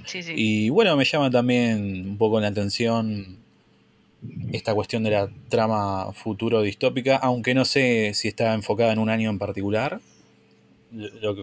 No, no te dicen un año, es bastante tecnológico, pero no, no hay un periodo específico. Ah, eh, muy... Es tremendo el juego, la verdad es que lo, recomiendo muchísimo para más o menos eh, la gente que, que, le guste estos, estos juegos que ya mencionamos, eh, tipo Pokémon, Pokémon Persona, Final Fantasy. creo que definitivamente le tendrían que dar una chance a este que pasó un cachín desapercibido. ¿Y qué otro título tenías para comentar? Otro título, que este no lo voy a eh, comentar muy a detalle porque todavía lo estoy jugando, eh, porque nunca lo terminé, es Octopath Traveler, que es un juego de Square Enix que me encanta mucho porque tiene, tiene un arte preciosísimo, pixel art, y además creo que una de las mejores bandas sonoras que escuché en mi vida en un videojuego. Eh, es, un, es un mapa hermoso, es un continente, digamos, que te presenta varias ciudades y tienes ocho personajes, ¿no? Octopath Traveler, ocho viajeros. Cada uno tiene su propia historia, su propio set de habilidades, eh, su propio set de, de armas entonces la idea es que tú eliges uno, el que quieras, no, no cambia en eso el desarrollo de la historia, solo el orden. Y cada uno tiene cuatro episodios. Algunos episodios están entrelazados con otros, entonces mientras vas avanzando en tu, en tu travesía, te vas cruzando y vas reclutando a los otros siete. Entonces, cuando tienes a los ocho disponibles, vas armando tu party que es de máximo de cuatro y vas balanceando, ¿no? Porque uno puede manejar el hacha, el otro puede manejar la espada, el báculo, y en las habilidades tienes a un guerrero, un cazador, un, eh, una bailarina, una sacerdotisa. Entonces ahí depende de los enemigos, depende del episodio que vas atravesando, em, vas manejando estos, eh, estos ocho personajes y al mismo tiempo entras a, los, a las ciudades que hay en el mapa, eh, Olterra creo que se llama el, continente, vas visitando las ciudades, vas obviamente agarrando misiones secundarias, eh, ayudando a la gente a, a, encontrar cosas, cofres, y es, voy más o menos por la mitad y la verdad es que estoy muy muy enganchada, es muy lindo de ver, el combate también... Eh, luchas con personas, luchas con bestias salvajes en los bosques eh, o con criaturas extrañas en cuevas y en lugares distintos que vas, por los que vas paseando.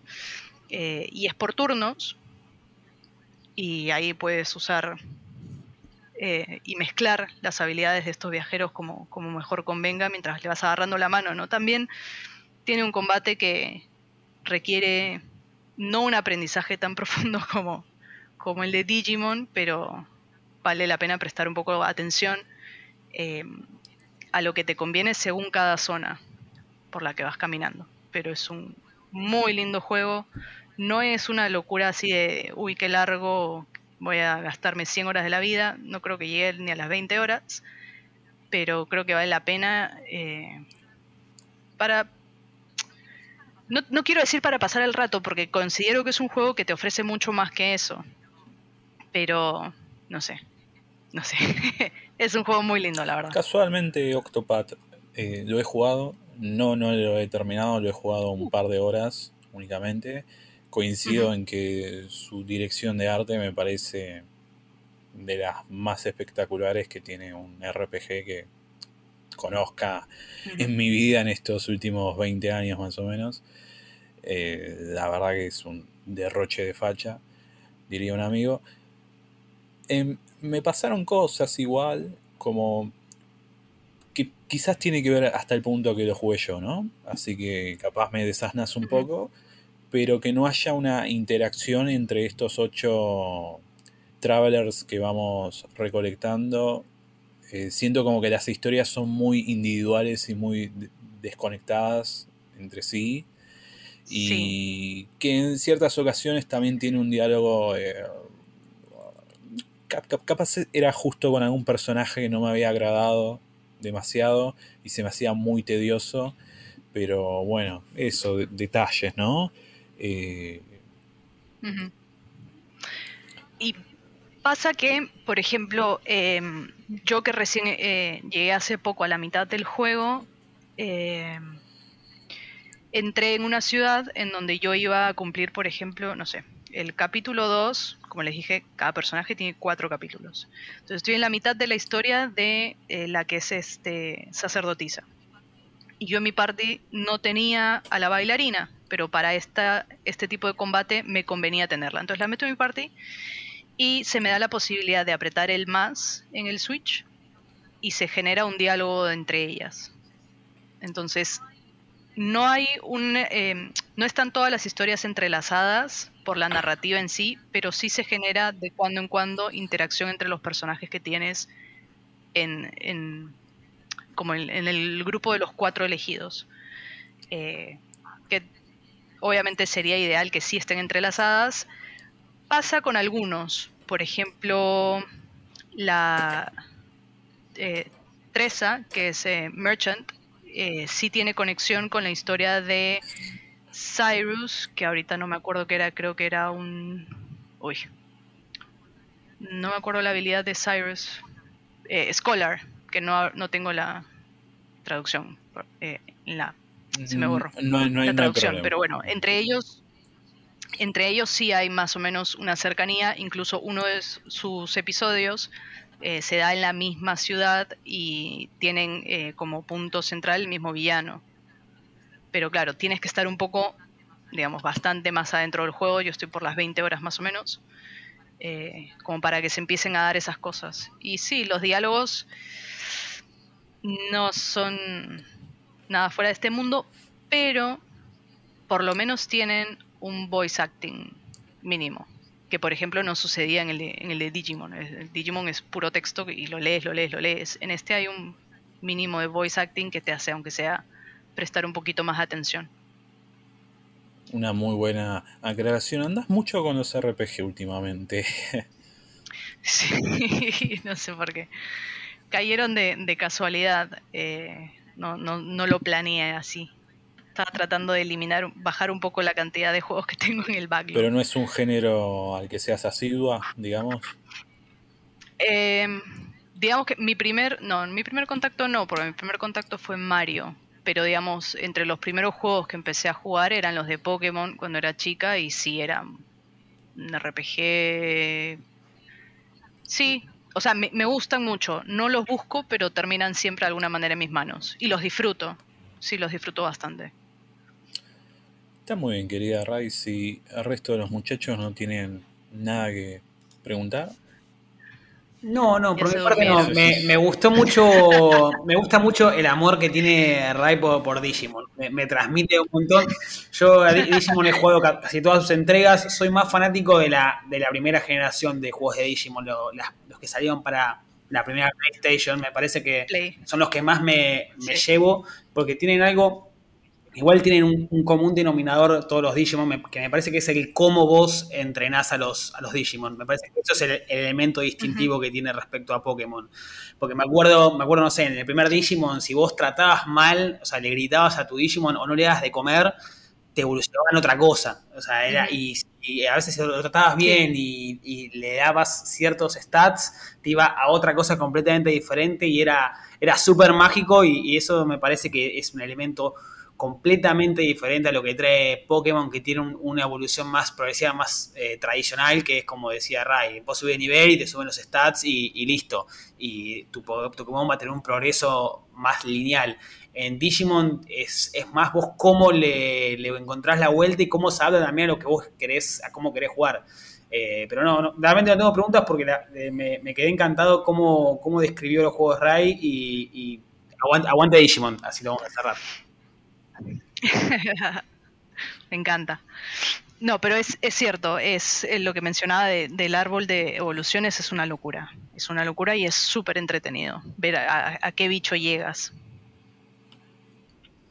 Em, bueno, y el tercero, que también lo voy a hacer cortito, porque esto creo que ya también hablé, incluso Pato, Pato lo va a ubicar, es el de Immortals Phoenix Rising, que es un, un juego de mundo abierto que salió de, de, Ubisoft, salió el 3 de diciembre, hace no mucho. Eh, pasó un poco desapercibido eh, por su lanzamiento, que estuvo ahí medio, medio cerca al Assassin's Creed Valhalla y al Watch Dogs eh, Legion. Y no le dieron mucha bola porque tiene un poco de look de, de Fortnite o de estos dibujos así medio animados para niños cartoon, sí, un cartoonish. Eh, pero es un juego en donde, eh, digamos, se libera a... ¿Cómo se llama? Tengo todos los nombres en inglés y siempre trato de traducirlos, pero me sale todo. No hay problema, que salga lo que salga.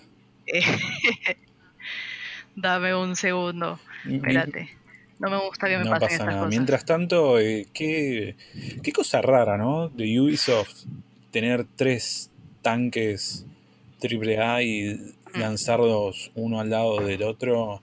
Y dentro de todo, por lo que entiendo, más allá de cosas más, cosas menos, tengo entendido que son tres grandes títulos eh, que han tenido un consenso de la crítica mayormente positivo y he visto a muchas personas muy contentas, salvo con eh, Valhalla y ciertos bugs que te rompían todo el progreso, pero bueno, eh, más allá de eso, eh, por un lado digo, qué bien Ubisoft, por otro lado digo, che, que qué raro porque e, e, era como ciertamente esperable lo que iba a pasar con, con este Immortal, porque bueno, es la IP nueva, es la IP que no, no tenía seguidores, digamos, de, de, otro lado, entonces... Creo que, creo que es parte también del quilombo institucional que atraviesa Ubisoft. Me parece que, tienen un, quilombo interno muy grande y quizá ellos mismos no le tenían mucha fe al juego, ¿eh? que se iba a llamar antes Gold and Monsters, que fue cambiando. Quizás pensaban, no, lo van a tildar de copia de, de Breath of the Wild y mejor no le damos mucha publicidad, pero el juego realmente es una locura, es, es, increíble, es increíble lo adictivo que es, no lo puedes largar en ningún momento. Eh, yo sin, haber jugado Breath of the Wild, eh, entiendo también, eh, he visto videos donde se lo comparan las similitudes y demás, pero bebe, o sea, es como que bebe de la, de la franquicia, también saca mucho de Assassin's Creed y logra, logra tener personalidad e identidad propia. Y me sorprende que le hayan dado, pero poquísima publicidad. Hicieron incluso un par de publicidades con Hora de Aventura. Salió un, creo que un, un costume de, una skin de, Hora de Aventura. Pero nada, el juego tuvo poquísima publicidad y las críticas fueron muy buenas en, líneas generales. Todos, todos, la verdad que eh, lo que levantó el juego post lanzamiento fue eh, por o sea, el, mérito que tiene y por lo bien que, lo hicieron. O sea, el estudio es el de, el de Quebec y me imagino que pasa lo que dice Pato, que es que no tenía mucha fe en el juego y resultó el más sólido de los tres lanzamientos. Valhalla se empezó a deshacer por la cantidad de problemas que tenía, que de hecho eh, la quest principal se le bugueó a muchos conocidos míos y recién lo pudieron arreglar hace menos de dos semanas. Eh, Watch Dogs no tuve mucho feedback de la gente que lo jugó y no es mi, mi, tipo de juego, pero este fue una locura y lo que consiguió se lo ganó por, por lo que es. Me, interesa rescatar esa idea de copia de Breath of the Wild, que al final sí lo terminaron acusando, pero podríamos decir, Ray querida, que tiene algunas cosas mejores. Mira, yo quedé fascinada con Breath of the Wild. Es uno de los mejores juegos que he jugado en, en mi vida y mi relación con los jueguitos. Pero este juego hay cosas que las hace mucho mejor ¿Podríamos decir que, las armas no se rompen? Las armas no se rompen. es una maravilla. Y tiene. Y tampoco es que. A ver. En Breath of the Wild las armas se rompen de verdad que a cada rato y por más de que consigas la mejor arma igual se te va a romper. Quiero aclarar que no soy un eh, detractor necesariamente de esa mecánica, pero bueno, podía ser molesta por momentos mucho.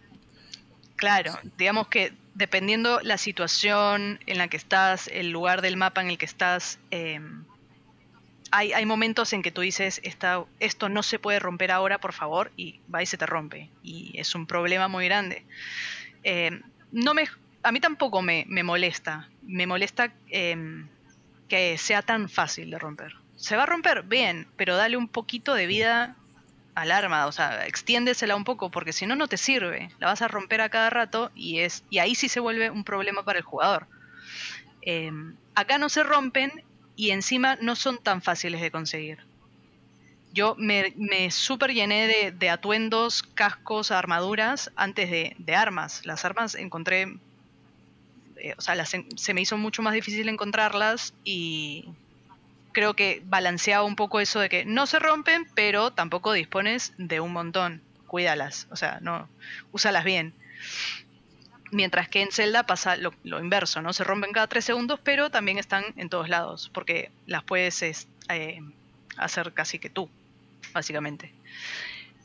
Pero fuera de eso, eh, creo que uno de los, puntos más fuertes de esta historia, que es que, bueno, la historia nunca la conté.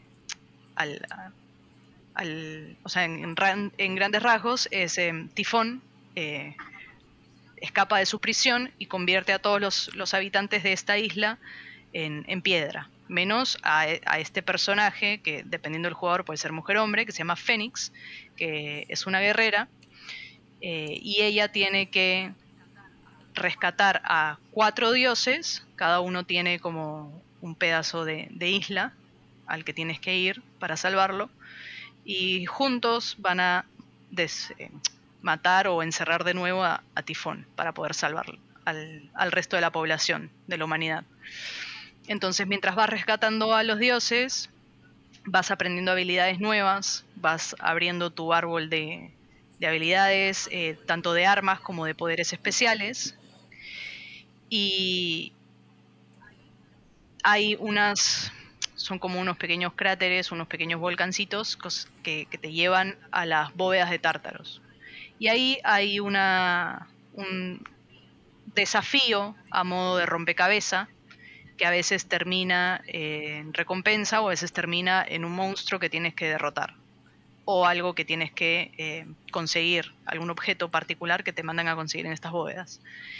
Y esos rompecabezas, esos eh, puzzles que están en todo el juego, habiendo jugado Zelda Breath of the Wild, son mucho están mucho mejor elaborados.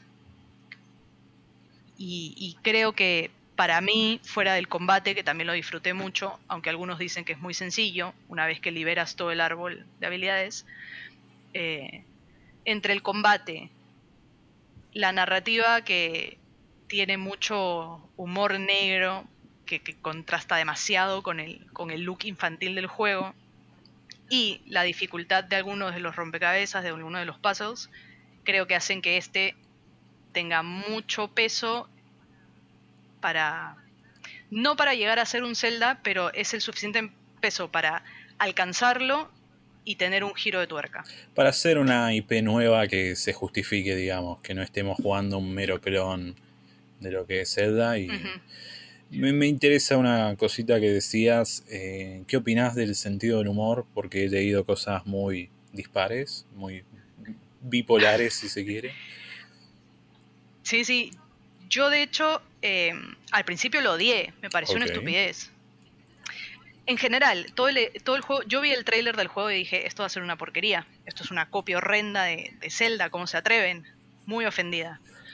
Em, pero a menos de dos horas de, haber estado jugando, me mordí la lengua y dije: No, eh, realmente estaba muy equivocada. El humor me costó un poco más agarrar la mano toda la historia te la va narrando Zeus, que está con, con ¿cómo se llama? Con Prometeo.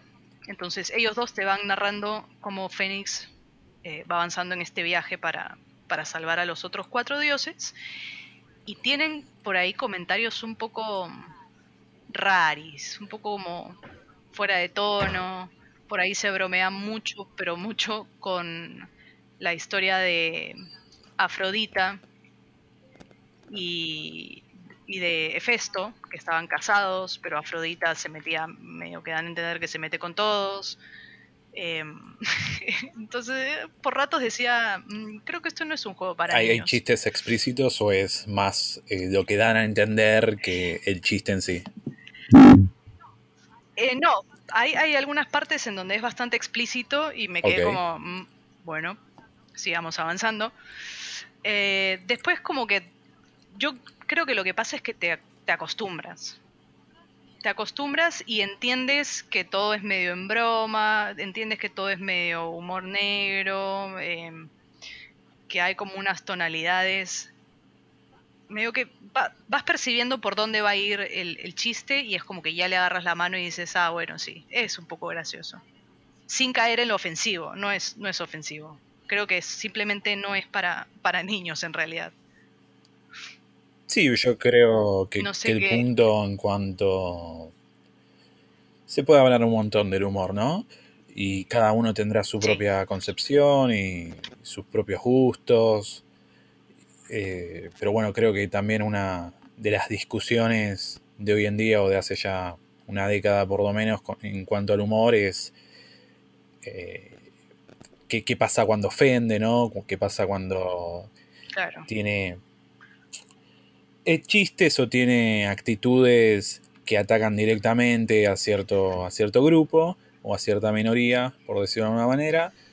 Eh, yo creo que trazo mis líneas en cuanto al humor con respecto a estos puntos en particular, pero pareciera que no, va por ahí la, la, mano, sino simplemente tener cosas subidas de tono. O... Sí, yo creo que es una sátira de la mitología griega en algunos conceptos. Eh, me parece que sí hay algunos chistes que pueden ser como sexistas, eh, eso puede, puede ser, pero me parece que se lo toma en el mismo tono de la sátira desde el principio del juego. Entendés que como lo tenés de narradora a Zeus, eh, va por un lado completamente humorístico, pero tampoco tiene, tiene chistes como muy logrados y demás. Eh, hay, mucho, hay mucho educacional también en, el concepto de, que te cuenta cosas de la mitología griega, pero desde el punto de vista, sí, totalmente desde el punto de vista del humor y la sátira, o sea, hay mucho chiste, pero al mismo tiempo te, están, te cuentan cosas de la historia, de los dioses, de, lo que pasó, de guerras. Eh, pero eh, es, es una perspectiva de la narrativa bastante, bastante interesante desde, desde, el punto de vista en el que no se ve muy seguido eso. Hay, mucha rigidez para contar cosas, más cuando se trata de, dioses, de mitología, eh, y creo que trata de salirse del molde en ese punto de, vista. No, no, no, lo sentí nunca ofensivo, sí quizás como dijo Ray en el momento como dije, bueno, eh, esto lo dijeron de verdad, o sea, bueno, vamos a, hacer, vamos a seguir. Claro. Lo que pasa es que pasa, por ejemplo, esto de la, de la sátira, eh, Zeus incluso se burla de sí mismo, de lo mal padre que fue o que es padre de todos los dioses. Eh, entonces, entre Prometeo y Zeus se, tiran la pelota eh, con cosas como que son reproches, pero suenan a chiste, pero que recaen en una verdad. Entonces tú dices, es gracioso, porque es cierto. Y no puedo creer que me lo estén contando en un juego con look de dibujo animado. Eh, y al mismo tiempo hay ciertos comentarios que pueden ser medio un cachín sexistas, pero lo entiendes porque no es que el juego me lo está diciendo en este periodo de tiempo, sino que se supone que estamos eh, en otra época y me están hablando dioses, o sea, es como medio que te puedes esperar que, que el dioses o que, que, que estos personajes piensen así o hagan esos comentarios. Sobre todo la mayoría son de Zeus en realidad, y como lo quieren, no, o sea, desde un principio te lo pinta como un, idiota, un estúpido. Y, él no hace nada por demostrarte lo contrario. Entonces, eso también es gracioso. No sé, es, un humor, como dice Pato, es un humor muy particular em, que no ofende, que hay cosas cuestionables, por supuesto, pero que dentro de la fórmula y dentro del universo que te presentan, termina calzando súper bien y al mismo tiempo destaca porque es distinta la forma de narrar. ¿Hay alguna diferencia si el personaje lo elegimos femenino o masculino? ¿Cis, digamos? Mm, no. que, desde un punto de vista narrativo, ¿no? Eh, digo, más allá de lo visual. Es más, yo pensé que estaba. Fénix era un personaje eh, mujer cis, realmente, ¿no? Ni, sabía que podías cambiar su género. Eh, a mí me parece que no. No sé, Pato, Pato también lo jugó. la verdad que, mira, yo lo jugué como, personaje femenino y no sé si, hay un cambio en el masculino. Me, parece que no, pero no, no te puedo mm. confirmar al 100%. No, porque los chistes, o por lo menos los, comentarios que hacen respecto a nuestro personaje, van más por el hecho de que no somos un gran guerrero, que somos como, digamos, como, no la escoria, pero somos un don nadie en la isla, o una don nadie en la isla. Entonces va más, eh, las críticas y el chiste va más hacia nuestras habilidades y no tanto a nuestro género. Comentarios generales, digamos. Eh, sí. Bueno, ¿algo más con lo que quiera cerrar sobre Inmortal? No, que salió el DLC y todavía no. Me estoy mordiendo los dedos para, para no jugarlo todavía porque tengo que terminar Octopath. Pero pronto. Todo en su debido momento. Así bueno, vamos a ir cerrando este programa que ya se hizo un poco largo, pero no por eso menos entretenido. El señor Frank, bueno, ¿qué nos tiene para comentar? Yo eh, también estuve desempolvando un poco el backlog. Eh, como que los últimos, el último mes del año o el principio de este de 2021, creo que a, muchos nos ha servido para eso, ¿no? Como estamos libres de las tentaciones de los grandes lanzamientos y salen, digamos, pocos juegos, o al menos pocos juegos que puedan llamar eh, así fuertemente la atención.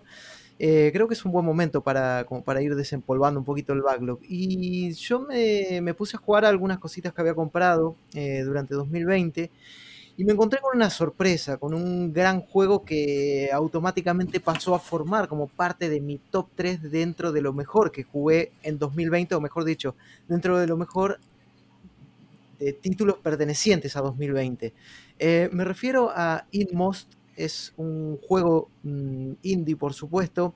Eh, es un título, bueno, desarrollado por un estudio llamado Hidden Layer Games, publicado por Chucklefish, que esta gente, bueno, también viene publicando varios juegos indies bastante interesantes. Y la verdad que fue un sorpresón encontrarme con, con Inmost porque es un juego de aventuras con un cierto componente Metroidvania, pero un componente Metroidvania muy reducido, muy comprimido, digamos, casi anecdótico. Eh, que, bueno, nos cuenta, este juego nos cuenta una historia bastante particular, una historia oscura, una historia de dolor, una historia de tormento, eh, podría decir.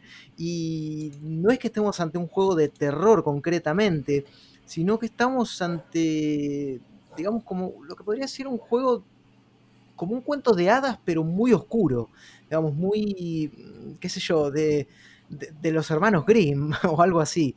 Es un juego que, digamos, eh, uno lo ve y automáticamente le puede remitir a títulos como Inside o Limbo, eh, pero claro, tiene sus diferencias, ¿no? empezando por el apartado gráfico, que aquí hace uso de un pixel art realmente hermoso, con una paleta de colores eh, que va coqueteando entre azules y verdes, pero medios apagados, que por ahí de repente remiten a lo que sería, qué sé yo, esa paleta de colores medio de Game Boy o, qué sé yo, PCs, así de eso, eh, no sé, no diría monocromo, pero, pero bueno, no sé, una paleta de colores muy particular eh, muy bien utilizada, de una forma muy inteligente, que da también lugar como a, digamos, a ciertos efectos muy, muy bonitos que dotan a los escenarios como de esa, de esa cosa macabra, lúgubre, triste.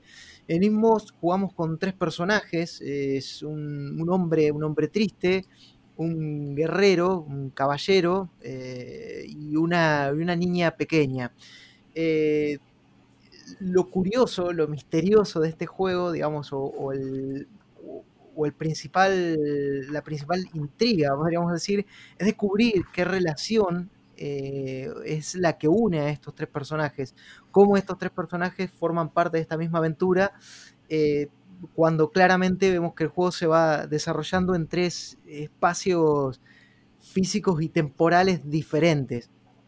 Eh, es una idea realmente que por ahí ya se ha visto, pero yo con lo que me quedo de Inmos es con su, es con su mensaje, con, su, con lo que trata de transmitir y que la verdad que es un juego que mm, lo jugué sin saber con qué me iba a encontrar y al terminar de jugarlo fue demoledor, fue un juego que me dejó mal, lo digo así, me dejó mal por un par de días, me dejó pensando mucho en muchas cosas, me dejó pensando en, cómo uno eh, lidia con, con, ciertas cuestiones del día a día, me dejó pensando mucho en, eh, qué sé yo, en, lo afortunado que a veces es uno en tener amigos, eh, en tener gente que te quiere. es un juego que, no sé, a mí me, me impactó demasiado y me sorprende de hecho o sea, me sorprende primero y principal habérmelo pasado de largo, haberlo comprado y haberlo dejado para después. Y segundo, me sorprende que con un mensaje tan poderoso como el que tiene, o por lo menos que a mí me pareció un mensaje bastante poderoso, eh, cómo no fue tomado, por ejemplo, en cuenta, bueno, para estos premios, ¿no? Donde se hablan de juegos para el impacto y tal.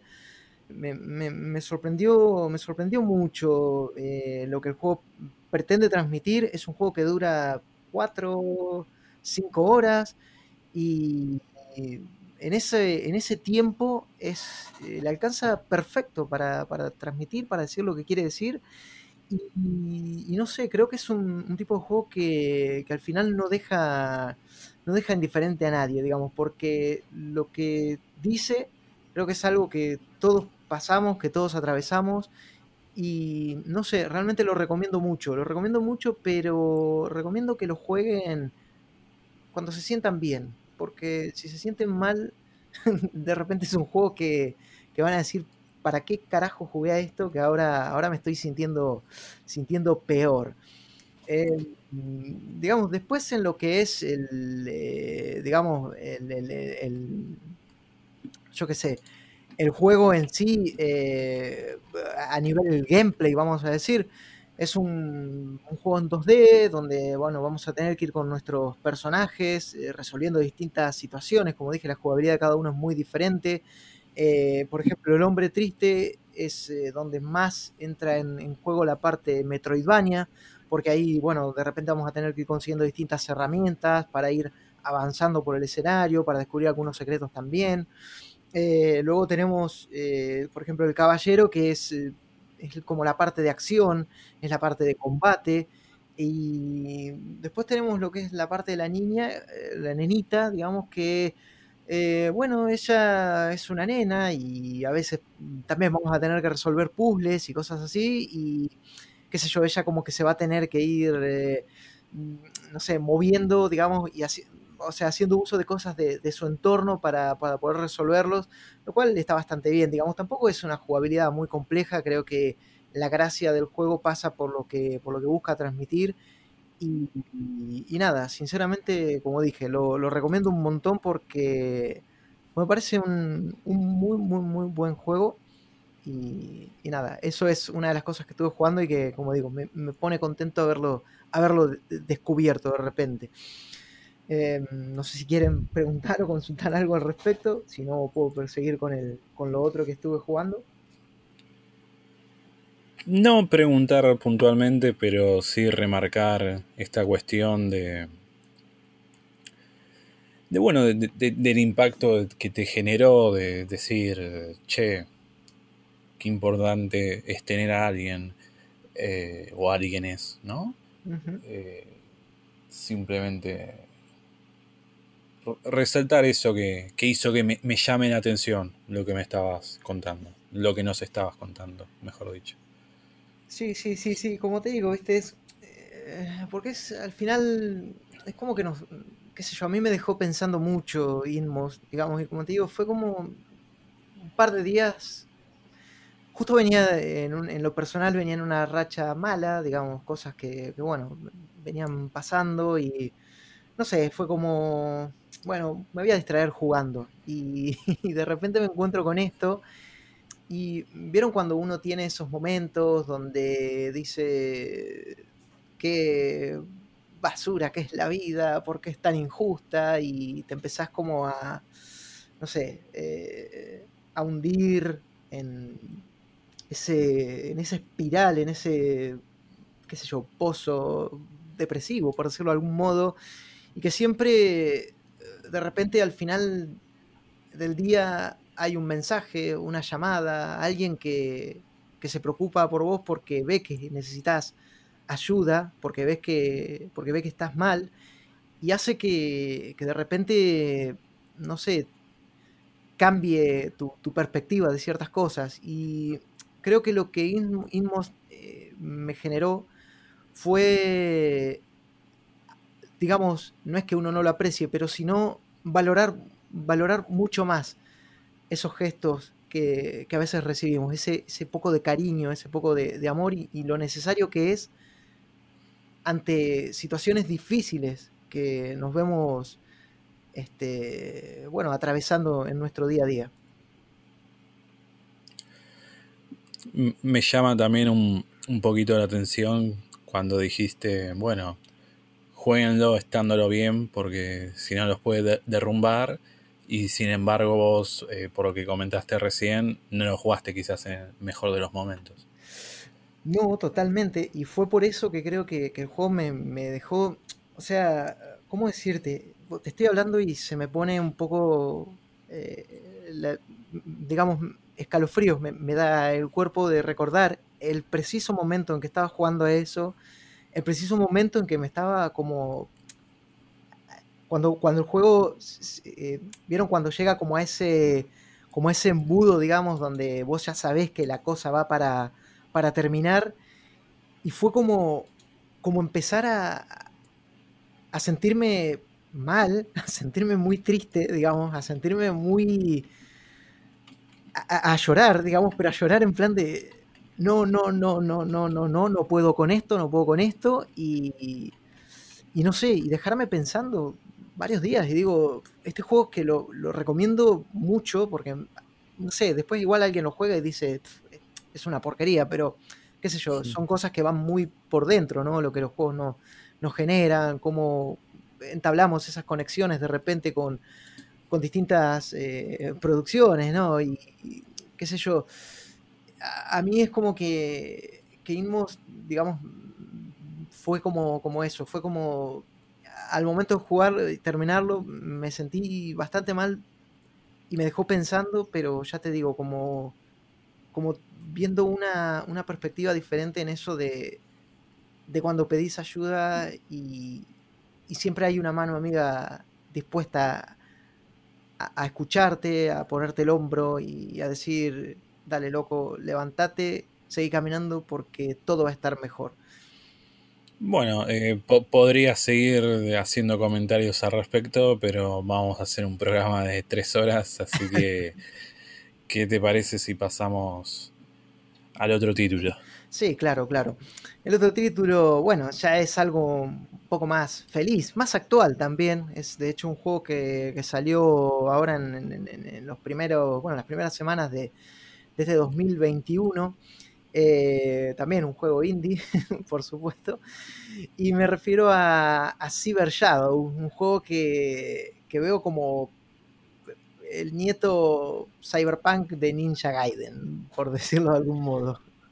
Eh, Cyber Shadow es un, juego que también ha sido desarrollado por, una persona, ha sido desarrollado por un, por un desarrollador eh, finlandés llamado Arane Hunziker, bueno, si es esa la pronunciación, y es un juego que ha sido publicado por eh, el estudio este Yacht Club Games, que son los que publicaron justamente mm, Shovel Knight, un un gran juego que para mí, digamos, captura a la perfección esa esencia de los juegos eh, de la NES o de la Super NES, ¿no? Como mezclando ahí un poco Mega Man con, yo qué sé, con otras, con otras cositas de, la época que, le dan un toque muy, muy bonito, muy retro, pero también muy, muy actual.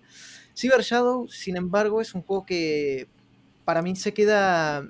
O sea, no intenta ocultar sus referencias. De hecho, varias veces el desarrollador, digamos, pues este es un juego que, tiene su tiempo ya en desarrollo, ha, citado a juegos como, por ejemplo, Contra o, qué sé yo, incluso al, Batman aquel de, de, 8 bits que desarrollara Zoomsoft. Y, y, bueno, por supuesto también a, Ninja Gaiden de la NES. Es un, es un juego que, que, vos lo ves y decís, esto es Ninja Gaiden. Y es, por momentos parece que quisiera ser un poco más Ninja Gaiden que Ninja Gaiden. Y, y le sale bastante bien, de hecho. A mí me gusta, me, me dejó como con un buen cuerpo el juego. Eh, nos pone, bueno, este título en el, en el papel de un, de un, ninja llamado Shadow, ¿no? bueno, tampoco es que se matara con la originalidad a la hora de poner los nombres. Y mm. eh, bueno, este ninja vive en una ciudad llamada Mecha Ciudad y en su momento era parte de un clan ninja, ¿no? Este tipo, bueno, andaba ahí haciendo cosas de ninja hasta que pasó algo eh, en la ciudad, una explosión, y bueno, deja a nuestro personaje como convertido justamente en una especie de, de ciber ninja. Y ha pasado mucho tiempo dormido este personaje, hasta que de repente lo despiertan diciéndole, che, mira, necesitamos de tu ayuda, se pudrió todo. Eh, los ninjas restantes que quedaban, sus compañeros de clan y tal, fueron capturados por un, tipo, por un doctor, un científico loco, que les estaba tratando de como quitar su esencia, sus poderes ninjas, por decirlo de algún modo. Y bueno, será nuestro deber salir ahí por Mecha Ciudad, repartir espadazos, estrellitas ninjas, usar poderes eh, del ninjitsu y tal, para tratar de liberarlos cada escenario, digamos, tiene una, construcción bastante lineal, digamos, por momentos sí, bueno, pareciera como que, que, coquetea un poquito con, con, un, con un Metroidvania, digamos, pero tampoco es que lo profundiza demasiado, porque de repente nos dan poderes que nos permiten abrir, abrir nuevos caminos y yo qué sé. Eh, pero, pero nada, pero la verdad que es un juego muy, muy lineal en, su concepción. Eh, un juego que, digamos, nos va a, dar unas cuantas horas de, nos va a dar unas cuantas horas de, diversión, digamos, de pasarla bien, de, volver a aquella época, de volver a los, bueno, a los 90 si se quiere, con una, con una música muy de, ese palo, con una música muy de eh, ahí de, 8 bits. Y, bueno, que también se nota que, tiene alguna pequeña influencia por ahí con, lo que es Shovel Knight, ¿no? Qué sé yo, no sé si a modo de guiño, de cameo, emulando algunos de los, de los poderes o habilidades que tenía el personaje en ese juego. Eh, pero la verdad es un juego muy bueno, muy, muy bonito, entretenido. Vamos, que tampoco es que vaya a competir por el GOTI eh, ni mucho menos, ni tal vez sea un juego memorable por, ninguno de sus aspectos, pero son esos juegos que de repente los descubrís, lo probás y decís, che, está piola, eh, voy a seguir dándole.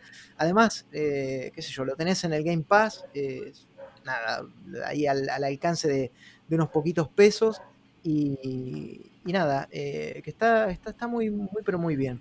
A mí, la verdad que me ofreció unas buenas horas de entretenimiento y como dije, nostalgia.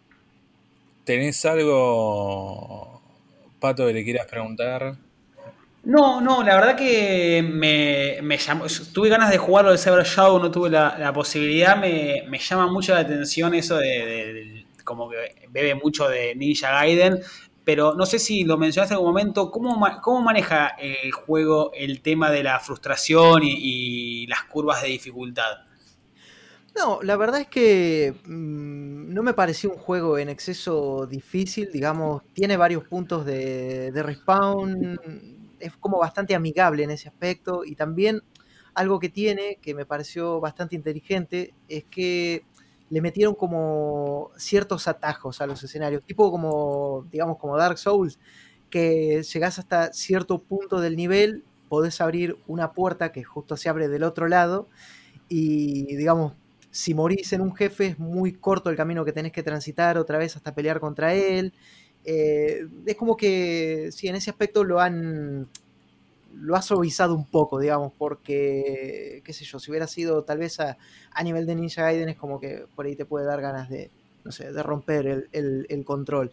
Porque mm, de repente tenés jefes que que bueno, que, en, primera instancia tienen un patrón de combate bastante fácil de leer, pero por ahí te encontrás con una sorpresa, que el jefe tiene más de una fase, y, bueno, y es como que te jode porque, qué sé yo, capaz que llegaste muy tocado, porque no tenés forma de curarte más allá que agarrar algún ítem que encuentres por ahí por el, ¿no? rompiendo algún farolito, alguna cajita. Eh, entonces, como por ahí, bueno, llegaste medio mal, ¿viste? Y. No, pero la verdad que lo maneja bien y es, amigable para, para quien, digamos, tanto para el que haya jugado como Ninja Gaiden como para el que llegue nuevo a un juego del estilo.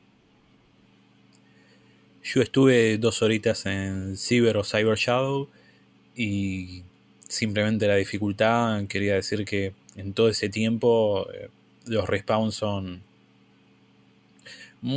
o en mi caso fueron muy cercanos a donde morí. Eh, no tuve que hacer largos recorridos, no, no hay que empezar de vuelta el nivel, eh, simplemente volvés a aparecer y seguís. Así que en ese sentido me parece que invita un poco a quien no juega. No, no, no se me hizo, no me pareció, no me dio la primera impresión de que iba a ser algo frustrante. Eh, me parece importante aclararlo. Y vos, vos, Frank, que ya lo, jugaste mucho más, eh, ¿pensás que agrega algo a la, fórmula? Más allá de esto de, los pasadizos que, dijiste, por ejemplo. No, digamos, a ver, como, como agregar, agregar, no agrega mucho más de lo que podamos ver en, otros títulos similares. O sea, qué sé yo, ya tenemos un, juego, por ejemplo, que, que, publicó Devolver, que a mí me gustó mucho, eh, The Messenger. Digamos, es un poco. Es como de. Como básicamente Cyber Shadow lo veo como, como The Messenger, pero sin desdoblarse como hace este, este juego. Digamos, me refiero a The Messenger, que llegado a un punto se desdobla y bueno, el juego adquiere una dimensión completamente diferente a lo que nos muestra en un principio.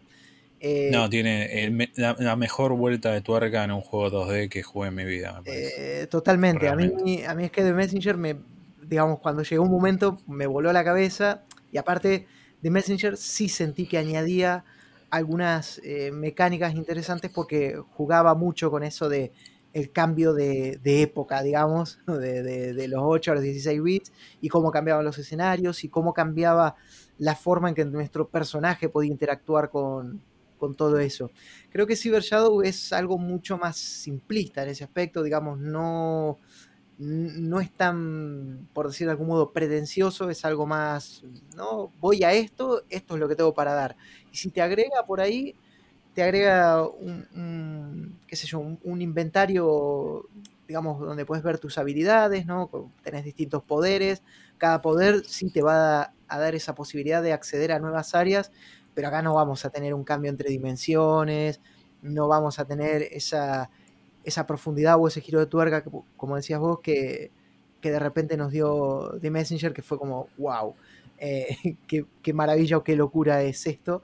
Eh, acá es como más, más lineal, digamos, pero sin embargo también tiene su encanto y nada, eso a mí como que me, gustó, me, me agradó bastante. Bueno, excelente todo. Vamos a cerrar este primer episodio aquí. Eh, pedimos disculpas, esto va a tener una tijera muy importante porque hemos tenido todos los problemas técnicos que no hemos tenido en los otros cuatro episodios. Así que esperamos que no salga algo demasiado Frankenstein. Eh, esperamos que hayan disfrutado de algo de lo que hemos comentado, de los títulos que hemos charlado un poco y les mando un saludo muy grande a quien escucha y a mis compañeros.